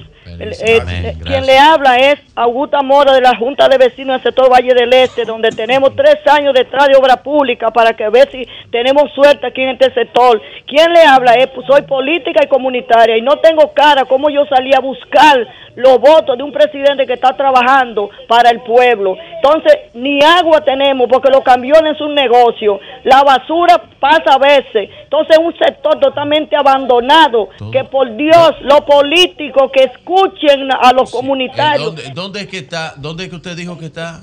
El sector Valle del Este, Valle aquí del en Este. Santo Domingo Este, al sur de la Avenida Ecológica. Al sur de la Avenida Ecológica. Ah, ok. Vamos, vamos a hacer la, la Bien. denuncia. Buenos días, adelante. Buenos días. Adelante. Yo no entiendo las estadísticas de este país. De verdad, este que dice ese muchacho de los muertos, pero solamente en, en, en el 28, ahí en Pedro Brán, mataron a un, a un ex- el, el ex director de, de los bomberos y a su hijo. Y nadie ha mencionado eso. ¿Cuándo ocurrió eso? ¿Cuándo ocurrió? Que la dan. ¿Cuándo ocurrió? Eso fue el día primero. El día primero ahora. 21 de ahora. Él es director de los bomberos de ahí de Pedro Brán. ¿Cómo va a ser? Ahí, ahí murieron tres personas. Es una riña. ¿Una riña? Coño, pero ahí siempre hay casos extraños. Oh, caramba. Pero Pedro Brán, esa zona siempre hay muertos. primera, primera noticia que recibo de eso. Ay, qué pena. Sí, investiguen eso para que ustedes vean. ¿Era el, ¿Era el jefe, usted dijo? El ex jefe de los bomberos, dice Rayo. El ex jefe de los Bueno, bomberos. ah, seguro, seguro que le conocía. Bueno, qué cosa. Oh, llámate Buenos a días. Ren. Ah, no, eso es lo Alcarrizo. Lo Alcarrizo Sí, sí. zona. ah. Renzo es de la Guayiga. Buenos Que, por días. cierto, Renzo vino aquí cuando yo no había llegado. Sí, vino sí. tempranito para no dejarse ver, malvado, Renzo. Y ese llave tuyo, ¿no? Llámate, llámate a Macholo, Sí. que Macholo puede tener información. eso. amigo Sí, mío. Adelante. Buenos días. ¿Es la Fuerza del Pueblo, Renzo? No, Eh, era, era, del PRD. era. Ah. Eh, fue seducido por el PRD. Eh, no, seducido Oh, no, él lo- se fue solito. Lo convencieron con Nadie- muchas razones nadie- importantes. Ideológicas. Nadie había que. na- la gente no hay que convencer. Muchas razones importantes La le dieron. va Razones sola. ideológicas. Renzo dice que Luis no es malo nada. ¿Qué será antes que lo Y si creía? él se, y si él se convenció de que no era malo. Con unas razones. y nadie ha dicho que Luis es malo. Entonces si él se convenció de que no era malo. Razones monumentales. ¿Quién le había dicho? Monumental, No, no, no, él dice que no, pero que Luis no es malo. No es monumento Él- él dice que Luis no y, yo te puedo decir que La Renzo fotografía. es un hombre creyente. Sí, sí, sí. Muy sí. creyente. Sí. Pero, pero la gente se convence. Bueno, Sí. buenos días, adelante. Buenos días, Julio. Adelante. Buenos días a todo el equipo. Sí. Es con relación a todos los temas que se tocan aquí. Es, es- es todos los temas, problemas y problemas, y aquí no eh, el gobierno no toma una acción. Yo no sé cuál es la situación hasta dónde va a llegar este pueblo, porque todo es una eh, eh, eh, eh, eh, bucha y pluma no, no más. Óigame, todo, a- a- yo no sé dónde va a parar este, vamos a parar Jefe, este pueblo. jefe, refiérase a un caso puntual para, para no sé. no, no, aquí la puntual. delincuencia no una reforma policial, la basura no hemos ido con una reforma, la salud lo mismo, y aquí a uno no- se levanta en la mañana y no a las 6 de la mañana y todavía a una esquina viene un tipo y deme lo que tenga Con y respecto, no hay a una su, acción. con respecto a su problema y a todo eso que Porque usted es que andamos mangas por Con- hombro, usted, usted está bien porque pero usted está, espérese usted para está bien poderlo cuidado. ayudar. Pero espérese sí para es poderlo bueno, ayudar. carajo. Con respecto a todo eso que usted dice, ¿cuál es su partido? No, fue. eso solo- No, el no, que no. quiera. Maestro, no se desespere, que el 17 de agosto se días. Buen día, negro. Feliz año para todo este equipo. Adelante, Toli. Hola, Toli, un abrazo. Dale, Bien, Toli. bien. Ya lo- tú sabes que Gracias a la Toli me hizo una donación para mi que campaña. trajo mesa aquí el día primero. ¿para qué tú Gracias. Sí, en. Navidad. Sí, Mesa me trajo un- unos obsequios que Toli. la Fuerza del Pueblo. El día primero estaba en mi casa, Mesa compartió con mi familia. Ah, bien, Mesa bien. muy humano, Mesa es muy, solidario. Ah, no, me sé una estrella. Sí, y diciéndole a Manuel Cruz que el candidato Jaco Alberti sí tiene planes para Juan Carrizo. Invítalo para que él, para que ustedes Ah, para que tiene sí. Para Manuel vea que hay gente Vamos a que hacer un piensa. debate con los Sí, candidatos sí, programa. Julio, bueno. no Y que conceptualiza. hago- ¿Qué tú no crees, Claro, tiene bien. planes para los. Jaco tiene como 12 años con planes concretos para los alcarrizos. Primero vamos a recogerle la dignidad al pueblo de los alcarrizos que la tienen en el suelo. Segundo, vamos a hacer No, al pueblo dominicano, yo creo. Tercero, vamos, segundo, vamos a hacer carcas deportivas para los jóvenes No, que están aquí descarriados. Vamos a recoger toda Dios, esta dignidad junto al diputado Dios, Jacob, Dios. que el próximo Dios, 5, ay, Dios. rápidamente, de que a los- vamos a transformar los alcarrizos. Julio, y por otro lado, lo que dijo el señor de Pedro Brand fue el bombero y su hijo que lo mataron, lo oí yo en un programa ayer. Eso es verdad, eso fue el domingo o el lunes, me parece que fue. Pero son de Pedro Brand o de los. Alcarrizos. De Pedro Brand, Pedro De Brand. Pedro Sí. Brand. Ah, Sí. caray. Sí, Coño, sí, sí, sí. esa Sí, zona tiene mucha historia. Alguien sí que tenga la información para precisarla. Buenos días, adelante. Buenos días, Sol de la Mañana, feliz año nuevo. Le habla. Stephanie de la Cuava. Adelante. A la Cuava, un abrazo allá, mi gente. allá Cuava. también. Seguimos. Sí. Sí, nos sentimos muy agradecidos con la Policía Nacional por Sí. su trabajo el 25 y el 21 de diciembre. No, pero- que la juventud querían hacer de sol y no lo dejaron. Sí. Por cierto, eh, mira, No, es no, bueno, no. es bueno, y, y aprovecho que ella Sí. habla de la Policía Nacional, Sí. que yo creo que sí, que se sintió su presencia, pero Claro, un gran trabajo. en Muy- Buenos muy Aires gran- de Herrera, en Buenos Aires de Herrera ocurrió un hecho con el coronel encargado de la zona, que yo tengo el video inédito aquí, en donde él llega y sin mediar palabra le rocía en los ojos el gas pimienta a dos jovencitas. Eh, él, el mismo Él. coronel. Yo tengo el video aquí, vamos a ver si lo Va- podemos. vamos a ver, vamos a ver. Vamos a buscarlo. dame- Raro eso. Porque me lo enviaron ayer y yo dije, esa imagen Eso es brutalidad. no puede quedar Brutalidad así. policial. Sí, Déjame sí. buscarlo Va- porque no vamos a ver- grabé. vamos a ver si en lo que tú lo consigues. Buenos días, Sí, adelante. déjame buscarlo. Buenos días. tengo aquí. Muy buenos días, Julio. ¿Cómo está usted? adelante. Habla Carlos de la Rosa. ¿Cómo están ustedes por allá? Carlos, a- Carlos, bien. Eh, la Policía Nacional en estas Navidades hizo un trabajo espléndido. Eso hay que aplaudirlo. No todo es malo. Pasen Bien. buenos días. Mira, Julio, me informan de la CAS, Nilda Alanis, que es de la Dirección de Comunicaciones, que hay una situación en el abanico de Herrera, específicamente en la calle 24 de abril, que es la calle más, más alta. No tienen agua, se debe a una, una avería que hay en la, en la producción de Jaina Mano Guayaba, una avería en los motores. Entonces están tratando, están reunidos con los directivos eh, los dirigentes comuna- comunitarios para llevarle agua en tanque, eh, mientras tanto en, en- en- en camiones, en lo que se resuelve eso, porque se está trabajando en eso. Entonces parece que hay algunas personas que están diciendo, no, que no queremos que se resuelva. En lo que resuelve, pues están resolviendo, es una Claro. avería que hay, que acepten que le lleve el agua y Bueno, el- claro. la caja está dispuesta ma- a eso. ma- y ya- entonces esa es la situación. Ojalá que haya un entendimiento Macholo, sin mayores Ya, problemas. ya tenemos el video. Sí, Macholo. ¿a Gracias, quién- a- Nilda. ¿a, quién fue, ¿A quién fue que mataron en Pedro Gran, Macholo? Buenos días, buenos días a ustedes y gracias por llamarme. Mira, este señor fue intendente de los bomberos en la gestión de Ramón Pascual eh, El Mello. Gómez, el Mello, y él es un ex policía y fue acribillado por desconocido él y un hijo de él. Eh, hasta el momento no se sabe. ¿Y dónde estaban ellos? quién- ¿Dónde estaban ellos? ¿Dónde ocurrió eso? Eso fue en Pedro Branch. Eso fue en Pedro Branch.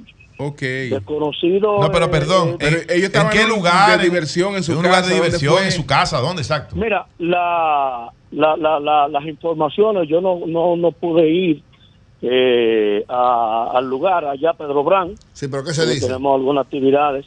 Pero lo que se dice que fue por desconocido eh, en un hecho no esclarecido.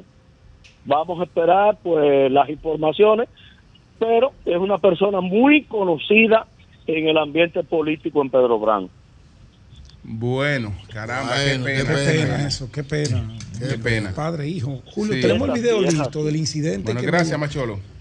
del incidente que me reportaron ayer de la patrulla que llega am, en Buenos Aires de Herreras y sin media palabra y se ve en el video, le rocía en los ojos, míralo ahí, ve cómo cae la jovencita. Eso fue en Buenos Aires. Ellos dicen, ellos dicen que fue el coronel. Ahí no se pueden percibir los rangos, pero sí amerita una investigación. ¿Pero por qué le hicieron eso? eh, no sé, parece que había un teteo en esa zona. Es lo que, Ah, es lo que el escenario. adentro, sí. Correcto, pero la escena, la escena del video, no sé qué ocurrió antes, muestra claramente cómo a dos jovencitas, sin mediar palabra, que bien pudieron haberla apresado si estaban infringiendo alguna ley, le, le, le echa el gas. Mira, ve, ve cómo el coronel ataca directamente, le, le echa el gas pimienta y cae. Yo creo que esos no son métodos de una policía que se está reformando. Ah, y menos Sobre con- y todo, menos con una dama. y menos con una dama, Y pero- menos con una dama. Yo, yo espero que ese caso, ellos dan el nombre del coronel, yo lo voy a reservar porque la Policía Nacional conoce a cada comandante en su zona. Aunque hay damas Y- y, damas. ¿eh? No, pero vamos a repetir el video, vamos a repetirlo. Vamos a repetirlo. No, no, pero hay Mira, no, no, vamos a repetir el video. No acusemos. mira tu video. Mira el video, pero mira el video, Virgilio. Mira No, acusemos. Ponlo, ponlo, Llovito. Es un abuso Ella no está amenazando a nadie. ¿Tú estás nada. Bueno, No tiene una botella en mano. Aunque No tiene una botella, no tiene una mano, yo he visto actuaciones de jóvenes. Pero tú no puedes justificar eso, Virgilio. Tú no tienes hijas. No, no, pero yo no estoy Hermanas. diciendo Si eso. tuviera, una si vaina tuviera en como la esa, mano que la otra con una botella, un opinión, cuchillo, una cosa, pero no tiene nada. Póngale el video de nuevo a Virgilio. Desde que ustedes emiten Que no una está, opinión, hermano, no pero- estamos emitiendo opinión, estamos pidiendo que se investigue eso. Pero permítanme, por favor, porque ahí no se ve nada. Yo estoy, estoy Míralo diciendo- ahí, mira a ver si no se porque ve hay nada. jóvenes, hay mujeres y mujeres. Mira, ayer en, en, en el juego de béisbol se presenciaron eh, dos Eso no- eh, desflecándose y, hubo una que le voló sí, encima. Sí, pero aquí fue un policía. Mira, hermano, estamos hablando de una aquí fue policía, de una autoridad. que le vuela como cacata a la policía. Eh. No, hermano. Ahí, no se puede Pero ahí nadie le ha volado a nadie. Pero está diciendo que se investigue, no está diciendo una cosa de otro mundo. Y, repito. Porque ahora aquí nadie sabe leer ni escucha. La lectura comprensiva hace mucha falta en este país. Estoy mostrando unas imágenes para que se investigue. que me enviaron y estoy pidiendo que el jefe de la policía, asuntos internos, investigue ese hecho. Estoy de acuerdo. Y dije, no sé qué antecedió a esa acción. Ahora, la acción que muestra el video, Correcto. que muestra el video, amerita esa investigación. Porque, ahí se ve un forcejeo. Le tiraron gas pimienta, ella cayó al suelo y la dejan tirada. Míralo ahí. Ahí. No hay ningún forcejeo. alguno del panel. ¿Alguno del panel ve un forcejeo? Está bien. No, ella estaba parada ahí, había una entrada de la policía y de repente le. No sé qué motivo. Le gas pimienta y la dejan tirada en el piso. La patrulla llegó. Bien, bien. Buenos días, buenos días. Vale, que investiguen eso. Buenos días. ¿Cómo llama el? Buenos días. Adelante. Vamos a dejarlo así. Ah. Porque... Feliz año nuevo para todos. Igual Adelante. para ti, hermano. Adelante. Mira, mira, yo no estoy, uh, Pedro, yo no estoy en contra. Eh, no, eh, a los peloteros dile algo de nuevo que Virgilio. Eh, pero, en sentido general. Adelante, ah, no. En sentido general. No, no, no, no, porque como una especie de excusa, pero sí, positiva. Los peloteros, positivo. No, pero en sentido general. Está ah, la asociación de peloteros. En sentido general. En sentido general fuiste duro con ellos. Al final son suaves contigo, pero yo ese caso lo cerré ayer. No, pero no es el caso, porque no estamos hablando del caso. Es un mensaje, es un mensaje. Pero voy a repetir. Porque ellos dicen que aportan mucho, Pedro cabeza. En el caso se zafó un fundazo ah. colectivo a los peloteros. No, y dije, eh, pero ellos no oyeron la parte donde no, pero, que ellos fulano, que ellos... Pero aclara, no, yo no di que ellos aportan. No, Pedro, di que ellos aportan, porque ellos aportan. Espérate, tú no vas a decir a mí lo que yo tengo que decir o no. Pero Julio, es un consejo. Pero están dolidos, están dolidos. No, pero es que ellos no pueden estar dolidos. Porque yo solamente dije que hay que tratar a los políticos cuando se trata de temas judiciales con la misma vara, a los periodistas con la misma vara. Y que tanta sensibilidad por el caso no, pero, de un. Excúsame. Yo le digo lo que tú dijiste que ellos no aportan. No, ellos dicen no, que ellos aportan muchísimo. Y que todos los peloteros ayudan a sus pueblos, dicen ellos. Entonces, no todo, pero, pero la, a mí una me gran parte. un video de uno, de que pechamos una vaina en redes, que estaba haciendo unos aportes sociales. Y tú sabes que estaba entregando pero hay muchos que aportan. No, pero, del gobierno. Eh, no, pero ellos aportan. Ellos bueno, aportan, pero, eh, bueno, pero estás aportando. Ella o sea, yo la cogí, yo no sé cómo lo funcionar. Es un dinero que tiene que dar. No, ellos dan, ellos dan. Señora, los peloteros dan. Pedro Martínez, Pedro Martínez, por ejemplo. No, es que yo no quiero Mira a Pedro Martínez. Mira a... El propio David Ortiz. David Ortiz. Perdón, perdón. Operación de niños. Perdón. Pero, yo, okay. Perdón. Equilibrio, Pedro. Perdón. Ah. Yo dije, claro, y no me arrepiento de nada de lo pero que dijo. Pero dijo honrosas excepciones también. Hay honrosas excepciones. Bueno, pero vamos a decir que la mayoría son las ahora, son honrosas la mayoría, Ahora, la mayoría, ahora, la mayoría. Mi, lo, los peloteros admirados por mí. Okay. Sí. To, la mayoría. La mayoría. No Esa, eso es la mayoría. Ah, la mayoría. La mayoría, admirados son por admirados y respetados por mí. Ya. Y lo, por, por ahora, su origen, por su dedicación, por su trabajo. Ya déjalo ahí, Pedro. Hacen no solo aportes sociales. Exacto social. Y, y acuérdate, sí, y siempre. En las causas no están Van a contar conmigo. Hay una línea, espérese, maestro, no la. Ahora, ahora, yo lo vi comunicado cuando injustamente metieron a Octavio Dotel en el caso aquel. Yo no vi el comunicado. Bueno. No, lo defendieron, ellos defendieron otra ah, vez. búscame el comunicado. Bueno, yo no lo vi. Saludos. Buenas, Son embajadores y son, y son gente Muy bien, Pedro. Bien, felicito. Buenas. Eso es lo que yo cómo yo voy a estar en contra de los peloteros? Pero ¿cómo? ¿Por qué? Buenos días. No, no, bien, bien, Pedro. Buenos días, que ya estamos Si todo esto se armó por yo defender un pelotero. Buenos días. Pero por Dios, lectura Buenos días. Buenos días. La- Se no, fue. no hay línea ahí, como te decía. No, había una. Un bueno. abrazo a todos los peloteros Buenos días. dominicanos. Que aportan mucho al país. A Se todos. cayó la... se- Adelante. Aló. Virgilio. Sí, dime, hermano. Oye, al igual que tú, creo que la mayoría de los medios de comunicación, todos estamos de acuerdo a que la publicidad no la pueden eliminar porque eso mueve mucho la economía. Yo estoy totalmente de acuerdo. Ahora, lo que yo no estoy de acuerdo es con la hipocresía. Seis meses antes de las elecciones, de No, que cinco. una ley, ¿qué pasa? Cinco meses antes, y, y esa charlatanería, después que ya... Hermano, Cinco y uno y hermano, medio. hermano, es una Palo, iniciativa. palo si yo la, palo si no yo la felicito, entiendo, y mira que no estoy de acuerdo con ella. Pero yo la felicito la iniciativa. Está bien, Bueno, pero Homero le explicó bien. Bien. le explicó muy Le, bien. le tiraron una, una, un bal de agua fría al caso Bar- eh, Bartolomé Pujols. Obispo, ¿quién es? Está aquí. Lo ayudaron. Pero y eso Buena. fue lo más mejor, eso. Buena. Claro, es la- que contrató el grupo de influencers. Ah, ¿verdad? Buen día. Ah, Buen día, buen día, díganos, díganos. Aló. El decreto debió ser la. Sí, ¿quién, Julio. quién nos habla? Sí, adelante. Eh, Julio, este, tú como eres una persona muy informada, investigate quién es que está, está detrás de la diputada que fue más votada ahí en Managua. Oh, la amiga tuya, Virgilio. Que dicen que es un haitiano. No, no, no, espérate, no, no, no, no, espérate, espérate, espérate. No, pero espérate, investiga. pero espérate. No, Aguántate. Tú, tú- ese es, Jean-Claude de Ese es su apellido, ese es su esposo. Ese es su esposo. ¿Qué tiene que ver? ¿Y ¿Eso ese qué tiene que No, ver? no, Es un empresario. Un empresario. Un? Eh, eh, quien un empresario, Como hay empresarios venezolanos, colombianos aquí, se, dedica, al negocio del acero, básicamente. de- ¿no? de- No, pero del ¿qué tiene eso de acero, ese, ese Jean-Claude- que, Jean-Claude, que, sí. eh, varilla es su negocio principal. ese Claro. Conocido y paga Oye, ¿y- y- ¿y impuestos. qué tiene que ver la nacionalidad? No no entiendo. Bueno, entonces, eh, eh, está Obispo Rodríguez aquí. Lo- eh, bueno, estamos, eh, es por el caso de, Pe- de Pedro, Brain. Ajá.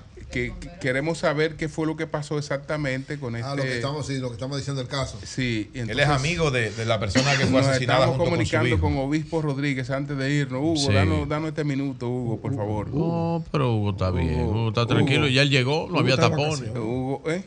Hugo Llegó sin no, tapones. Hugo no, Hugo no se toma vacaciones, Hugo está en su trabajo todos los días. Es verdad. Y ahora más que nunca atendiendo su programa. ¿Y tú, Oh, crees- pero ven y- acá. y tú crees que Hugo no ¿Cuál- Ah, que Oh, pero Hugo, Llegó Y temprano. Hugo no, no. Hugo no- Hugo- nunca ha faltado un día a su programa Sin y ahora tapones. menos. Sin Ahora, ahora eso sí es verdad. Ahora menos. Siempre ha estado en su programa. Sí, ahora menos. Qué pena que, Es la, que que, eso es que- lo- que la eso es carrera de política de. Hugo terminara ¿Eh? así. Eso es lo Sí, de él. claro, Hoy y siempre. A mí me ¿Cómo que apena. terminara? No, pero Hugo no ha terminado. ¿Pero cómo que terminara? Una No, no, pausita. Tú sabes que lo de la, política tiene no, mucha maestro. Ah, maestro, eh, maestro. ma- maestro, mañana, mañana vamos a estar, maestro, Una, una pausita. Maestro, es bueno recordar que mañana vamos a estar. pero escucha, Sí, sí, escucha hoy, viniste alborotado, Oye, tomate, yo. tomate jengibre. tecito, sí. Mañana vamos a estar en Cabo Rojo Pedernales Sí. en una transmisión especial Nos vamos desde el muelle de prácticamente. Cabo Rojo. no- nos vamos de aquí porque Hay que salir ahora para, para hay que transmitir. salir Y. Ramón Mercedes acompañará a Eric. Ah, pero mira, Ramón Mercedes va a transmitir mañana desde ¿Con Cabo Rojo. no está la persona. Con mi amigo Virgilio. Bueno, señores, mañana nosotros estamos en Cabo Rojo. Así es. Eh, Nosotros vamos a ser testigos del primer crucero que llega al puerto de Cabo Rojo. Sí, señor. El primer crucero mañana, si Dios lo permite, se está recibiendo en Cabo Rojo. Qué bueno. Nos vamos, Desde que no, terminemos aquí no, salimos para allá, ¿verdad? Nos van a dejar mo- montar en el crucero. El barco Pier. No, porque el crucero es para los cruceristas. es para los cruceristas. Nosotros Los cruceristas van a saludar de- desde el crucero. No, no, ellos van a bajar, pero va a No, no hay cómo. Hay un Claro área, hay sí, un área. claro que sí. Vamos a ver si está lista, Oh, pero hay oh. un área detallada ahí lista. ¿Cómo a ver si está lista? Usted no, usted no, pero eso lo mandó. Pero yo puse las imágenes, pero yo puse las imágenes. era, la primera parte. No, no, no, no, pero está lista. Ay, hay tengo que bonita. creer en el video de Billy y no en el de la policía. Pero que eso lo mandó Lea por el grupo. ¡Cambio fuera!